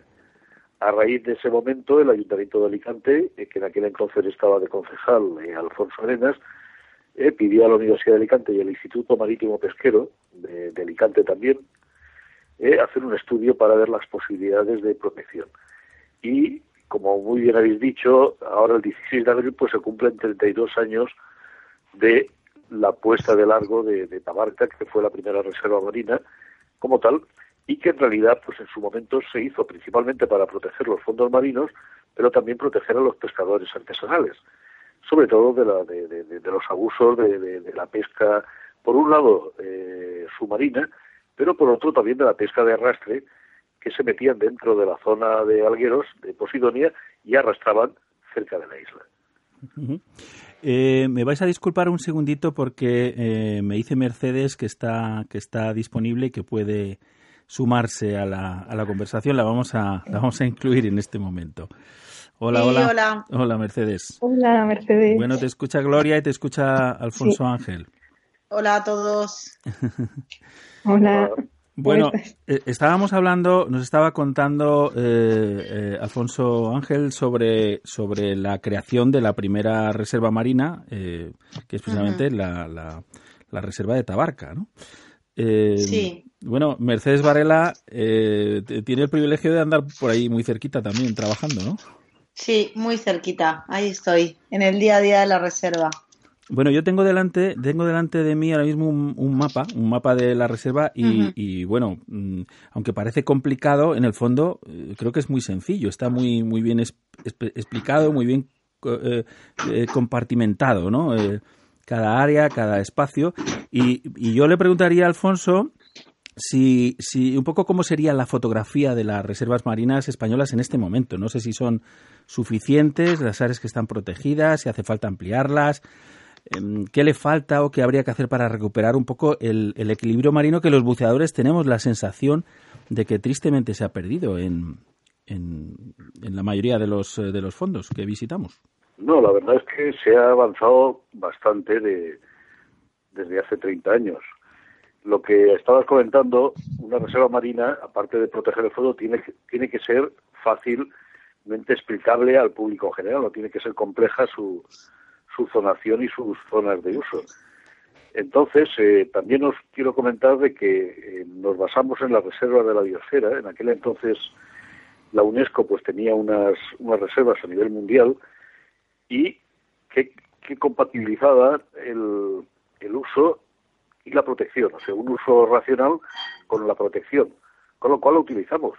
Y de hecho, eh, las reservas marinas españolas, ahora ya hay 22, han servido de ejemplo al resto del Mediterráneo. Francia, Italia, Grecia, Chipre ha copiado las reservas marinas españolas.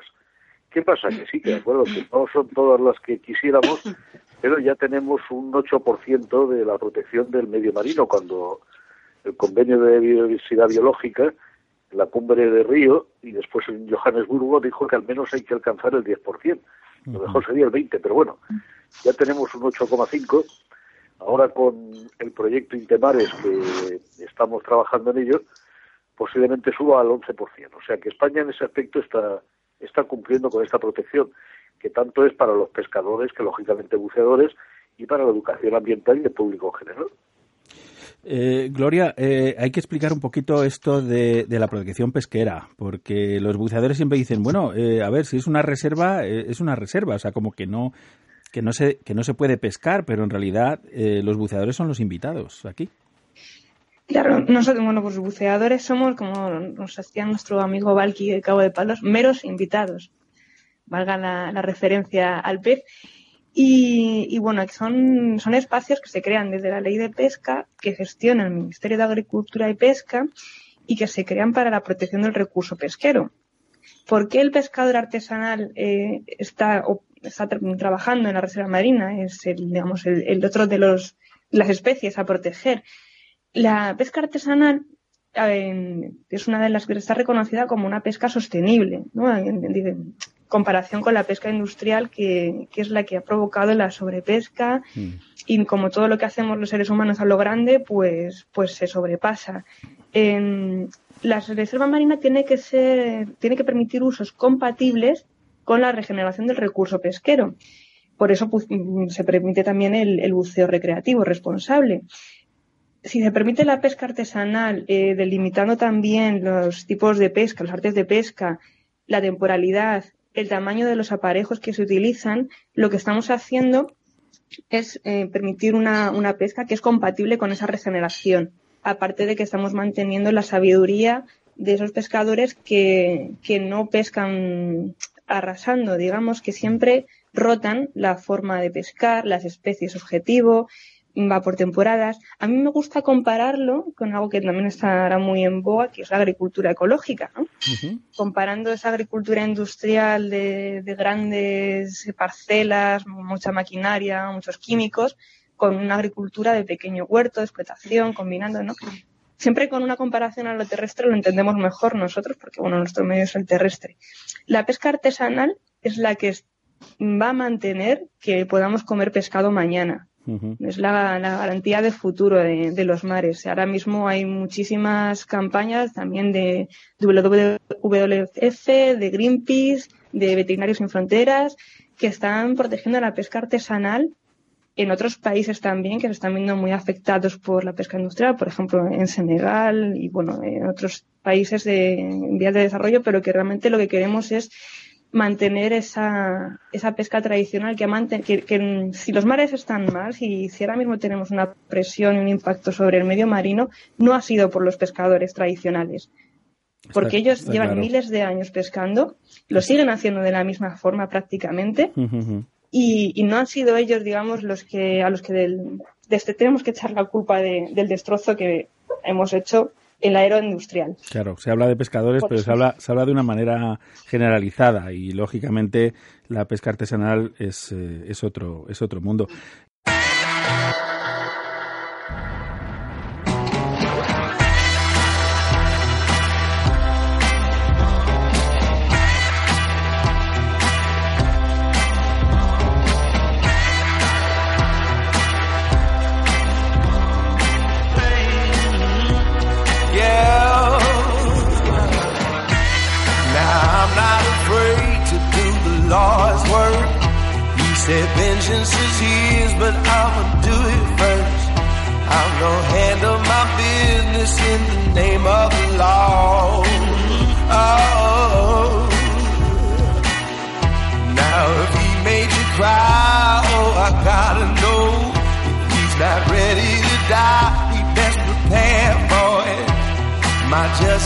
Divine. I'll tell you who you can call.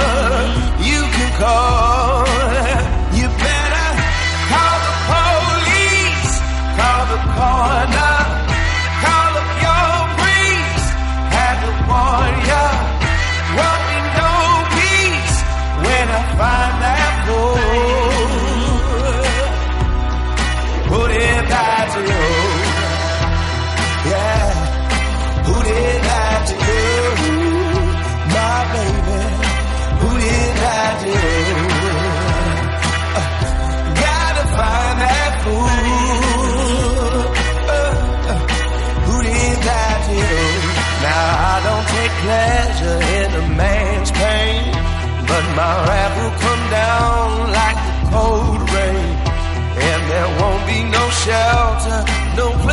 Can go.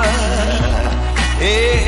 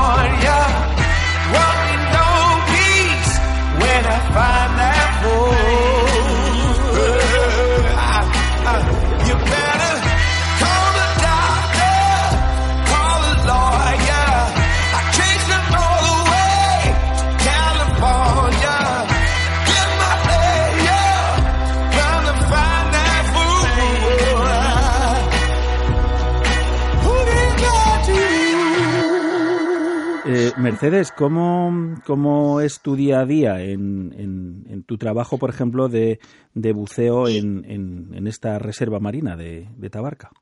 Vale, yo quería hacer un inciso sobre lo que veníamos hablando Alfonso y Gloria, y es que mm, muchas veces eh, cuando hablamos de conservación del ecosistema, sacamos al hombre fuera de él.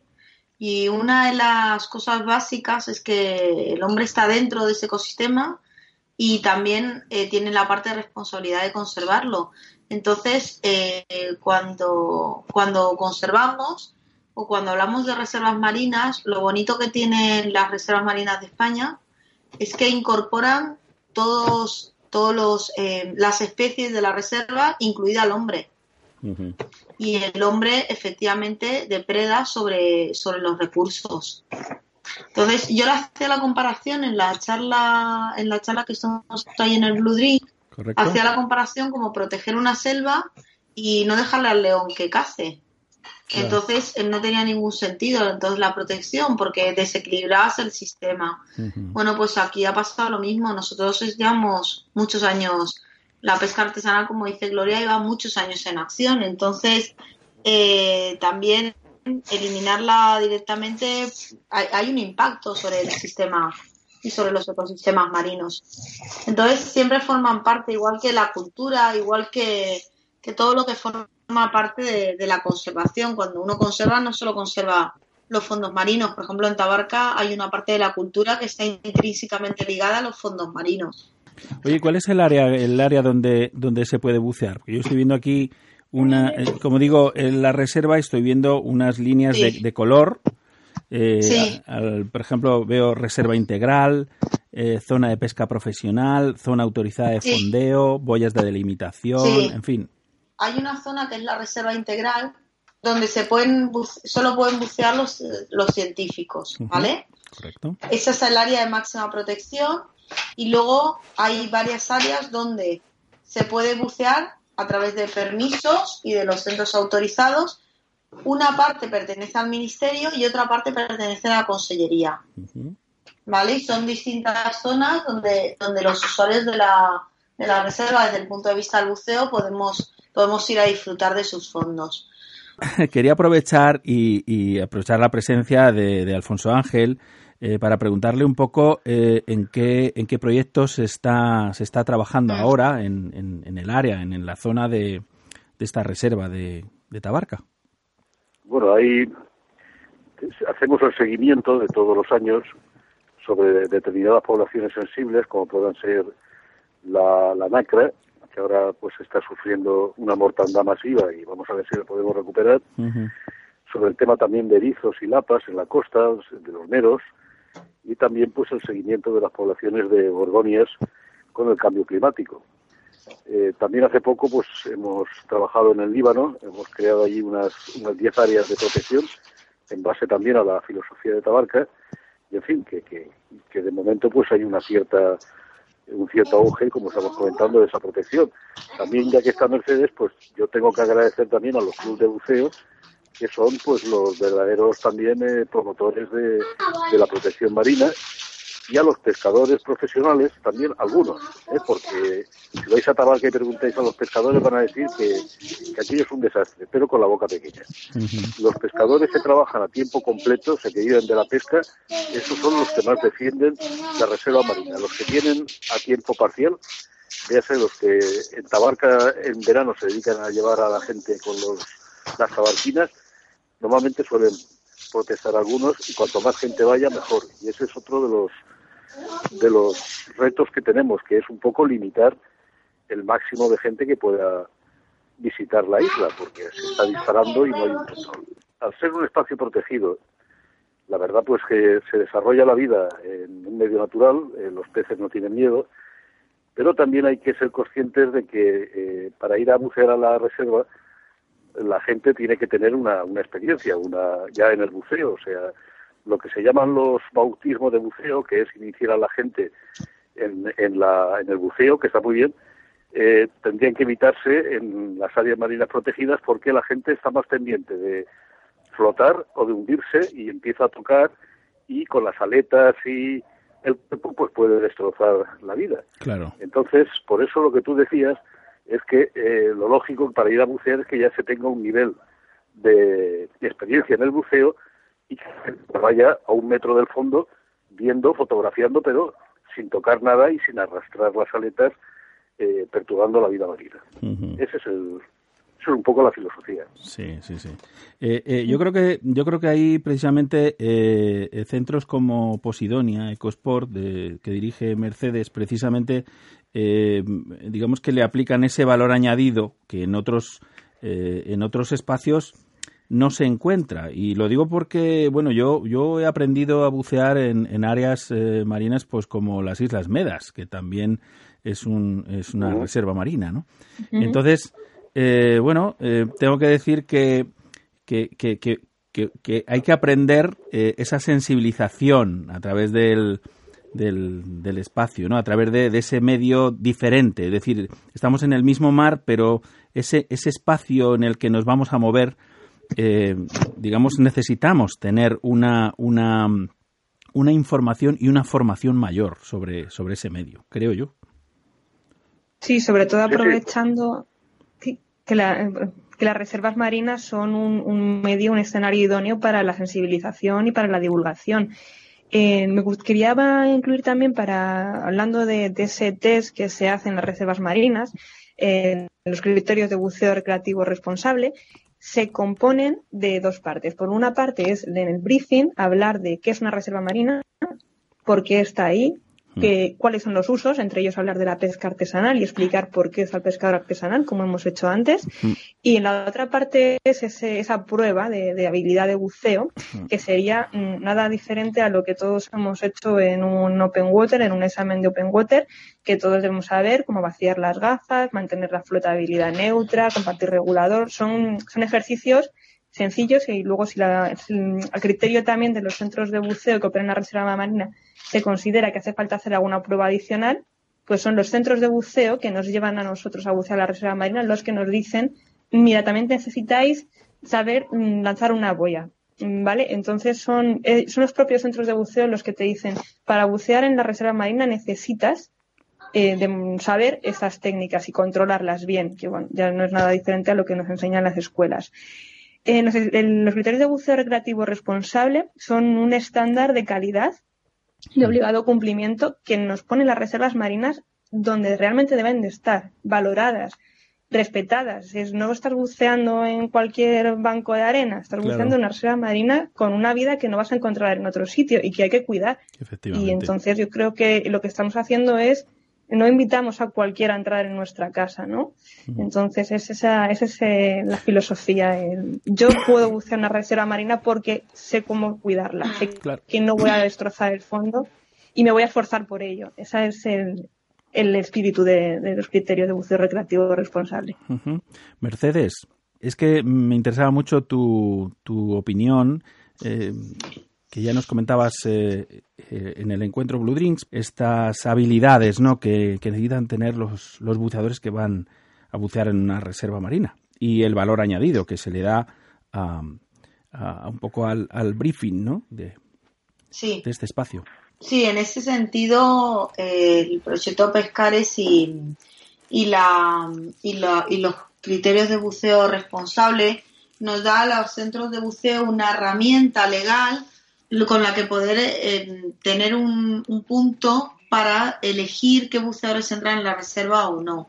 Eh, antiguamente, hace dos o tres años, cuando esto no existía, en la Reserva Marina de Tabarca, muchas veces eh, los, las empresas sufrimos la presión de todos los buceadores que, que, todos quieren ir a la Reserva Marina de Tabarca.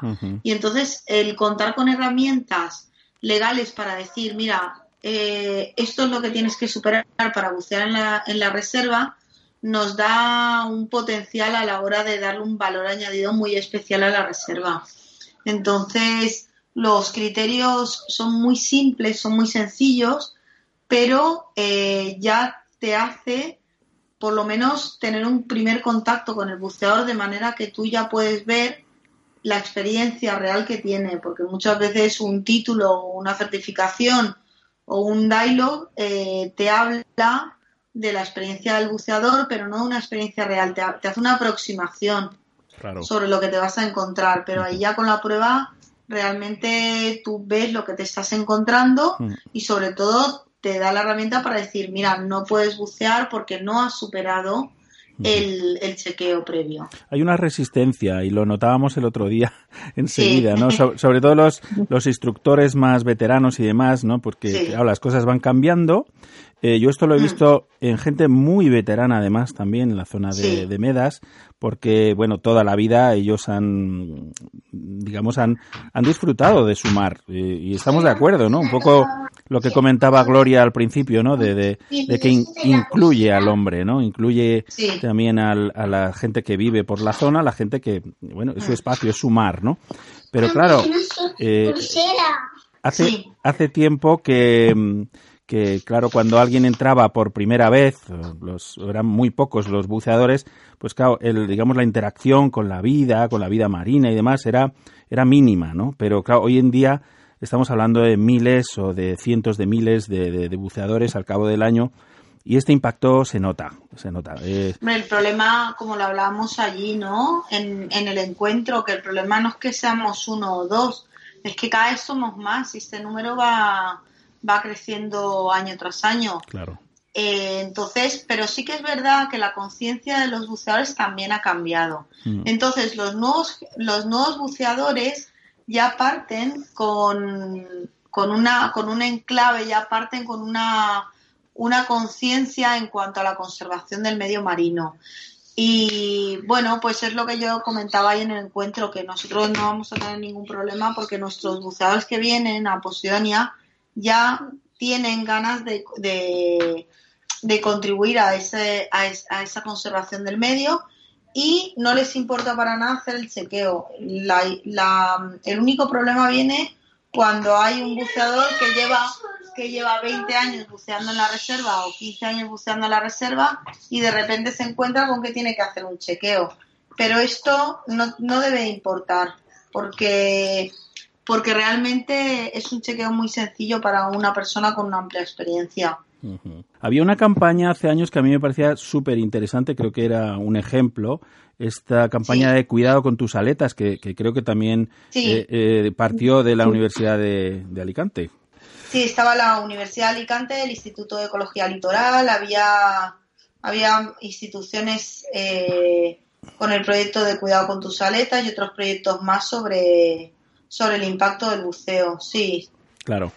Pues la verdad es que, bueno, desde aquí, desde al otro lado del espejo, llevamos, llevamos años, eh, un poco haciéndonos eco de, de estas campañas Mm. y de otras muchas más, ¿no? Es decir, eh, y hacemos nuestra propia campaña, que es la de, la de tener un espacio de biología marina, eh, en la que ir presentando eh, no solamente a las especies, a las diferentes especies que, que probablemente nos vayamos a encontrar en nuestras inmersiones, sino eh, cuál puede ser el impacto eh, del buceador eh, frente a este tipo de, de especie, ¿no? Entonces, conocer estos detalles pues nos va a facilitar mucho la labor, es decir, el tema Sí. de las aletas, el tema de las burbujas, el tema de... pero aparte es que el- uno de los grandes problemas de los impactos en el tema del buceo es que el, el 90 y pico por ciento de los impactos, 95 por ciento de los impactos que se hacen en el buceo recreativo son eh, por inconsciencia. Mm. O sea, eh, o porque la persona es novata y no es consciente del daño que está causando al ecosistema,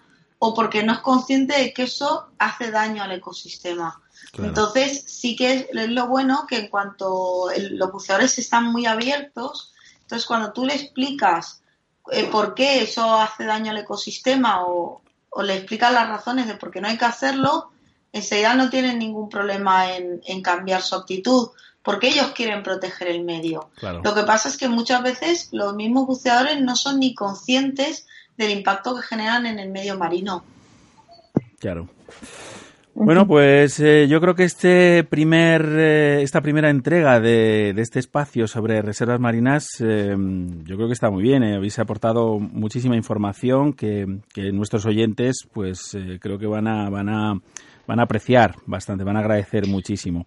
Eh, pues nada, quiero mm, despediros, daros un abrazo formidable a todos por haber venido unos minutos eh, al otro lado del espejo a compartir todas vuestras experiencias, todo vuestro conocimiento con respecto a, a, este, a esta peculiaridad de, de, de, estos espacios marinos que son las reservas. Mm, eh, Alfonso Ángel Ramos, eh, catedrático en el Departamento de Ciencias del Mar y Biología Aplicada por la Universidad de Alicante. Un abrazo formidable. Hasta muy pronto. Vale, gracias por el programa y hasta pronto. Muy bien. Mercedes, Mercedes, un placer inmenso reencontrarte en Madrid después de nuestra experiencia bajo hielo. Sí. Y, un gustazo. Gloria, ¿qué te puedo decir? Que estamos encantados de tenerte y que, y que nos descubras las singularidades de las reservas marinas. Es un placer. Agradeceros igualmente la participación en, en esta sección que hemos iniciado de reservas marinas en el marco de la campaña de Reservas Marinas Garantía de Futuro que es un proyecto por Océano Alfa y con, con, el apoyo y la ayuda de la colaboración de Fundación Biodiversidad, el Ministerio de Agricultura y Pesca, Alimentación y Medio Ambiente y cofinanciado por los fondos CEMP en el marco del programa, del programa Pleamar. Esperamos que os guste y que sigáis esta, esta repaso por reservas marinas y podáis aprender mucho y por supuesto visitarlas y disfrutarlas, que, que para eso las tenemos, para, para disfrutarlas y protegerlas. Venga, yo desde aquí ya me apunto. La primera, Tabarca. Tabarca. Bien, Rol. Te esperamos en Tabarca, Rol. Gracias. Muy bien. Un abrazo enorme a todos. Hasta pronto. Un abrazo. Un abrazo. Un abrazo.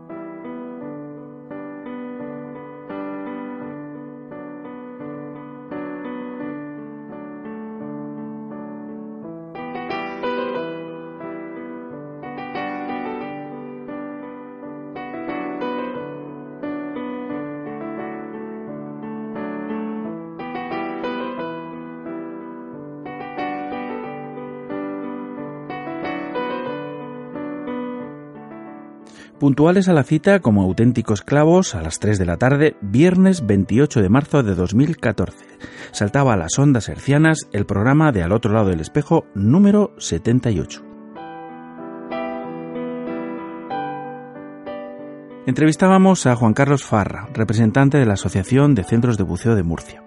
Farra nos contaba el contenido de las conversaciones sobre la nueva regulación de la actividad de buceo autónomo dentro de la Reserva Marina de Cabo de Palos e Islas Hormigas. En aquellos días, todos los protagonistas, pescadores, buceadores y administración, mantenían intensas reuniones para encontrar un consenso imprescindible para actualizar su regulación. También contábamos en el programa con la presencia del doctor José Antonio García Charton, profesor de Ecología e Hidrología de la Universidad de Murcia, y su área de investigación se centraba precisamente en la evaluación del impacto ambiental de las actividades humanas sobre los peces y el fondo marino y la gestión de los ecosistemas marinos. Y esto obviamente incluía a los buceadores. Como siempre, mis amigos los peces, la sección semanal de biología de Inés García, no podía faltar a la cita de cada semana. Desde la Escuela de Buceo Zoea de Madrid hacíamos nuestra inmersión medioambiental para conocer un poco mejor a los habitantes del fondo del mar. Hablaba Inés del sexo de los peces, de su capacidad para cambiar de género masculino y femenino, el hermafroditismo.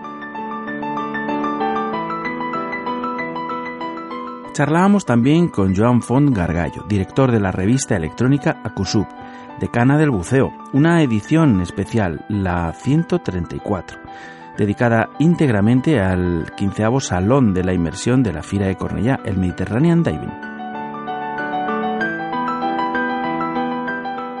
Y con nuestra agenda de propuestas para la semana cerramos nuestra inmersión en las ondas número 78. El programa de poco más de una horita, cortito pero sabroso, que nos dejaba siempre con ganas de más mar y buceo. Como todos los de aquella época, ya sabéis, no siempre con el mejor sonido posible, pero mejorando cada semana. Para nosotros ya es un documento sonoro y que forma parte de nuestra propia historia y memoria radiofónica. Os recordamos que este y todos nuestros programas podéis escucharlos en nuestro sitio de al otro lado del espejo en ivox.com.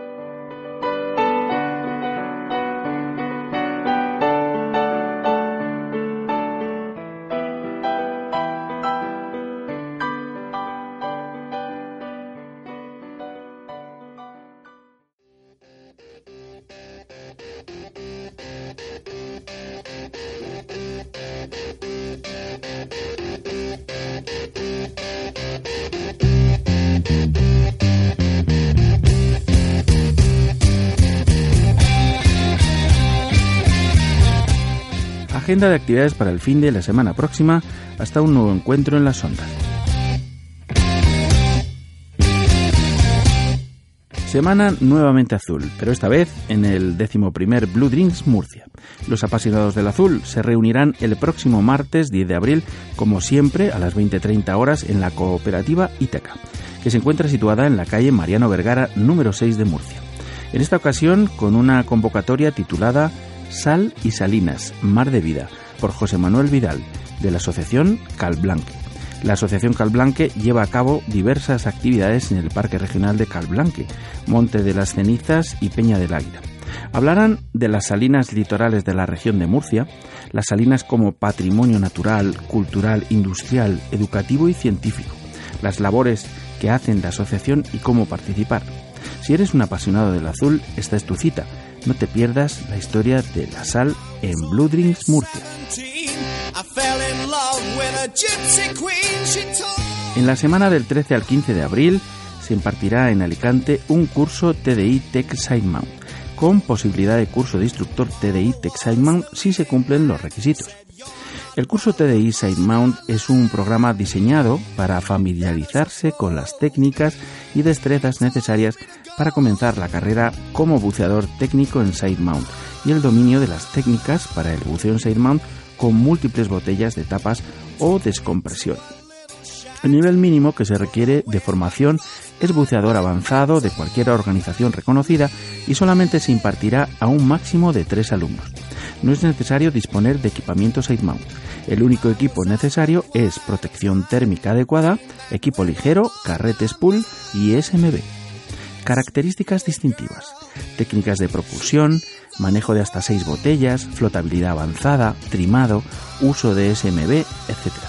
Si te animas, envía un email a info@darksidemount.com y te darán toda la información de este curso.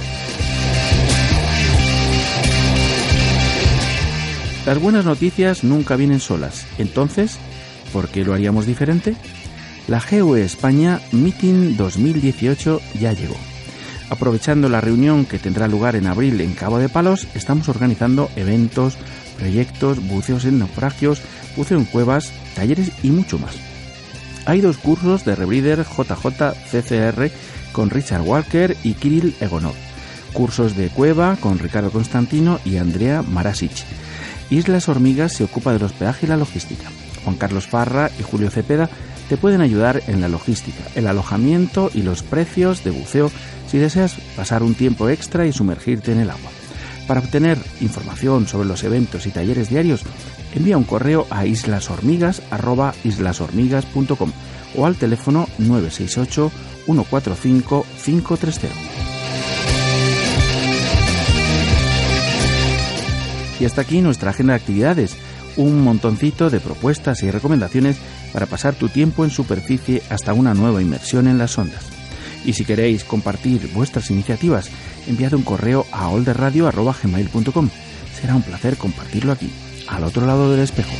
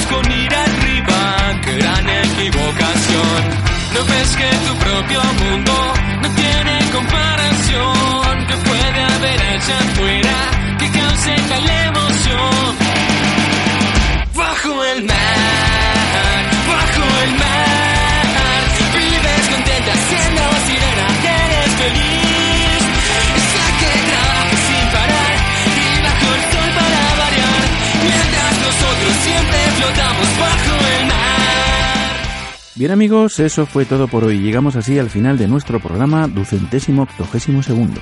Muchísimas gracias por elegir nuestra compañía. Buen fin de semana a todos, buena mar, buenas inversiones y buenas olas. La próxima semana muchísimo más y mejor. Os espero aquí, al otro lado del espejo, en Radio 21. Aprovechamos la ocasión para enviar un formidable saludo a Clara Inés Espi Chávez, Ana Marini, Corte Industrial Reina y Miguel S. Moniente por habernos regalado un me gusta en nuestro sitio de Facebook. Y también enviamos saludos a los tuiteros Yad Vera, Cup Granada, Ramón, NemoDivers.es, Bego y Sea Up por ser followers de nuestra cuenta de Twitter y a todos vosotros por ser fans de nuestro proyecto radiofónico. Muchísimas gracias de corazón. Surcando las ondas hercianas a bordo del submarino amarillo en la producción y en las voces, Inés García, Lucas Saez, Mónica Alonso, Alfonso Ángel Ramos, Gloria Delgado y Mercedes Varela. A los controles en la sala de máquina y dando la brasa del micrófono, un servidor, Rolf Freeman, que os envía un cálido y que pasiano abrazo. Saludos a dos gentes de la mar, nos vemos en los mares o en los bares. Hasta entonces, felices burbujas y hasta la próxima. Y no te olvides sonreír, también bajo el agua. Adiós.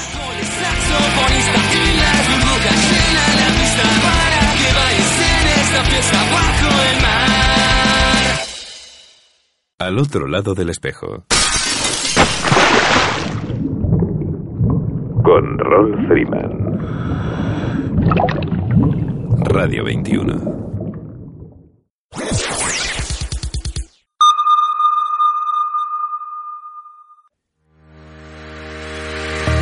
Primer Scuba Diving Safety Global Meeting. Del 28 al 30 de abril, Balquisub, Cabo de Palos y Dan Europe organizan el primer encuentro anual por un buceo más seguro con un montón de actividades. Inmersiones, como no, en las que primarán principalmente la seguridad. Workshops sobre la prevención de incidentes con la vida marina y los propios e inherentes a la práctica del buceo charlas médicas por auténticos especialistas y la participación en pruebas de investigación médico-científicas a cargo del equipo médico de Dan Security Lab. Podrás asistir a presentaciones relacionadas con la gestión de riesgos en la práctica del buceo y además la posibilidad de vivir una experiencia única en tu vida, la promoción de un buceo saludable. Si quieres actualizar y enriquecer tu formación sobre la fisiología del buceo, si quieres enterarte de los últimos avances, si piensas que el bucear seguro es más divertido, el primer Scuba Diving Safety Global Meeting es para ti.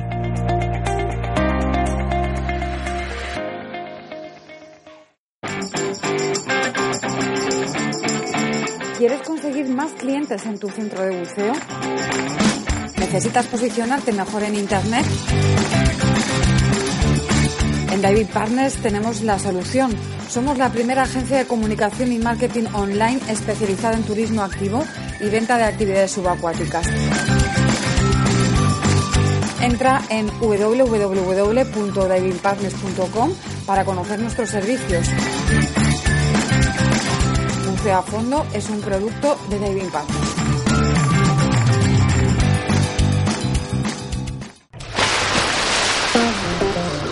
Quién quieres a tu lado cuando buceas? ¿A un buen amigo? ¿Al mejor compañero disponible? Hay alguien que puede ser ambas cosas. Dan Europe ha estado ayudando a los buceadores desde 1983, proporcionando asistencia médica de emergencia, planes de seguros específicos para buceadores y organizando actividades para promocionar la seguridad. A veces todos necesitamos a alguien que nos ayude o nos proteja. Cuando se trata de buceo, este alguien es Dan. Únete a nosotros en daneurope.org.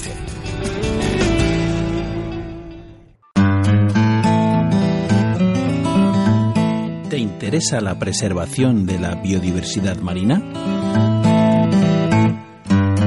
Alianza por los tiburones de Canarias te necesita.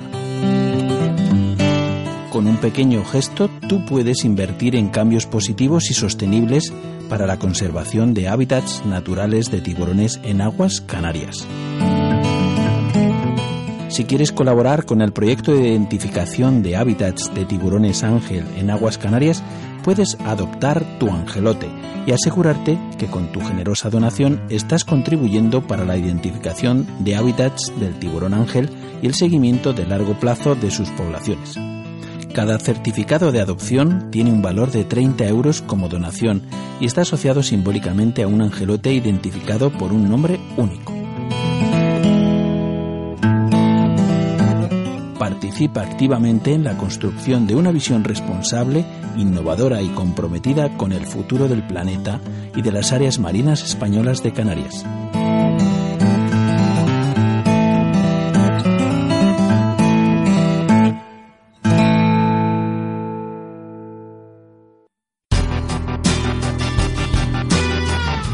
Do It in Daylight Lab. El laboratorio fotográfico profesional de referencia en toda España se llama Daylight Lab. Que tus límites solo sean tus sueños. Para hacerlos realidad en copias de la máxima calidad y durabilidad, según las certificaciones Digigraphy by Epson, hasta el montaje y presentación más exigente.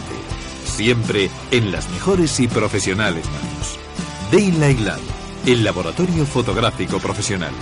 Estamos en Madrid, en Prudencio Álvaro 41, Metro Pueblo Nuevo, o en el 91 367 0191, o también en info arroba daylightlab.com. Do it in Daylight Lab.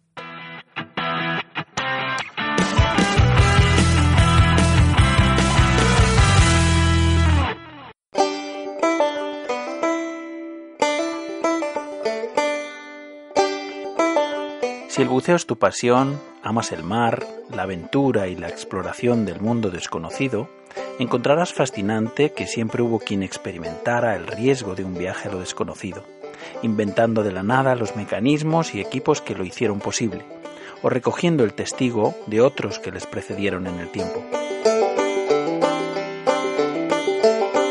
La Historical Diving Society of Spain quiere ser la memoria viva del paso del tiempo, recogiendo el inmenso patrimonio cultural de la historia del buceo en España. Equipos originales, bibliografía y también las crónicas personales de aquellos que fueron sus pioneros y protagonistas. Formar parte de la Historical Diving Society of Spain es preservar su historia y su legado un privilegio que nos cabe a los buceadores del presente. Únete a nosotros y ayúdanos a conocer y preservar nuestra historia submarina y la de los hombres de honor que la hicieron posible. Hazte socio de la HDS.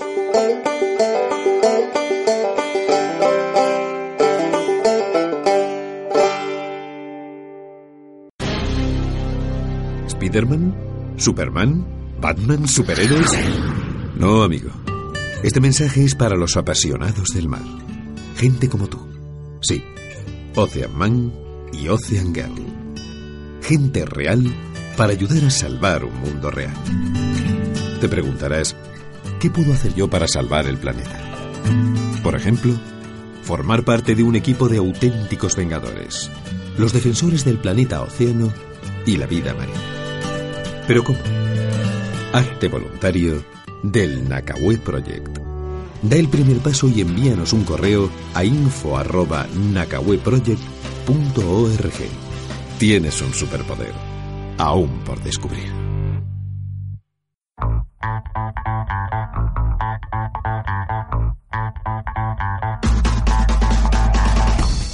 ¿Quieres ser el primero en descargarte la revista digital de Cana del Buceo? Suscríbete a Akusu Envíanos tus datos al correo acusub.acusub.net y podrás recibir cada mes completamente gratis la revista digital con mayor proyección internacional de habla hispana. Acusub, amarás el buceo. ¿Te gusta la aventura? ¿Sientes emoción cuando descubres algo nuevo? Entonces un curso de cuevas es para ti.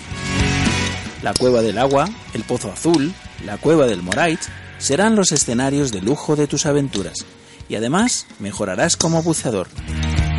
Lo puedes lograr con un experto side mount y full cave instructor, Oscar L. García. Contrata tu curso en darksidemount.com. ¿Te gusta la aventura? darksidemount.com. Bienvenido al lado oscuro.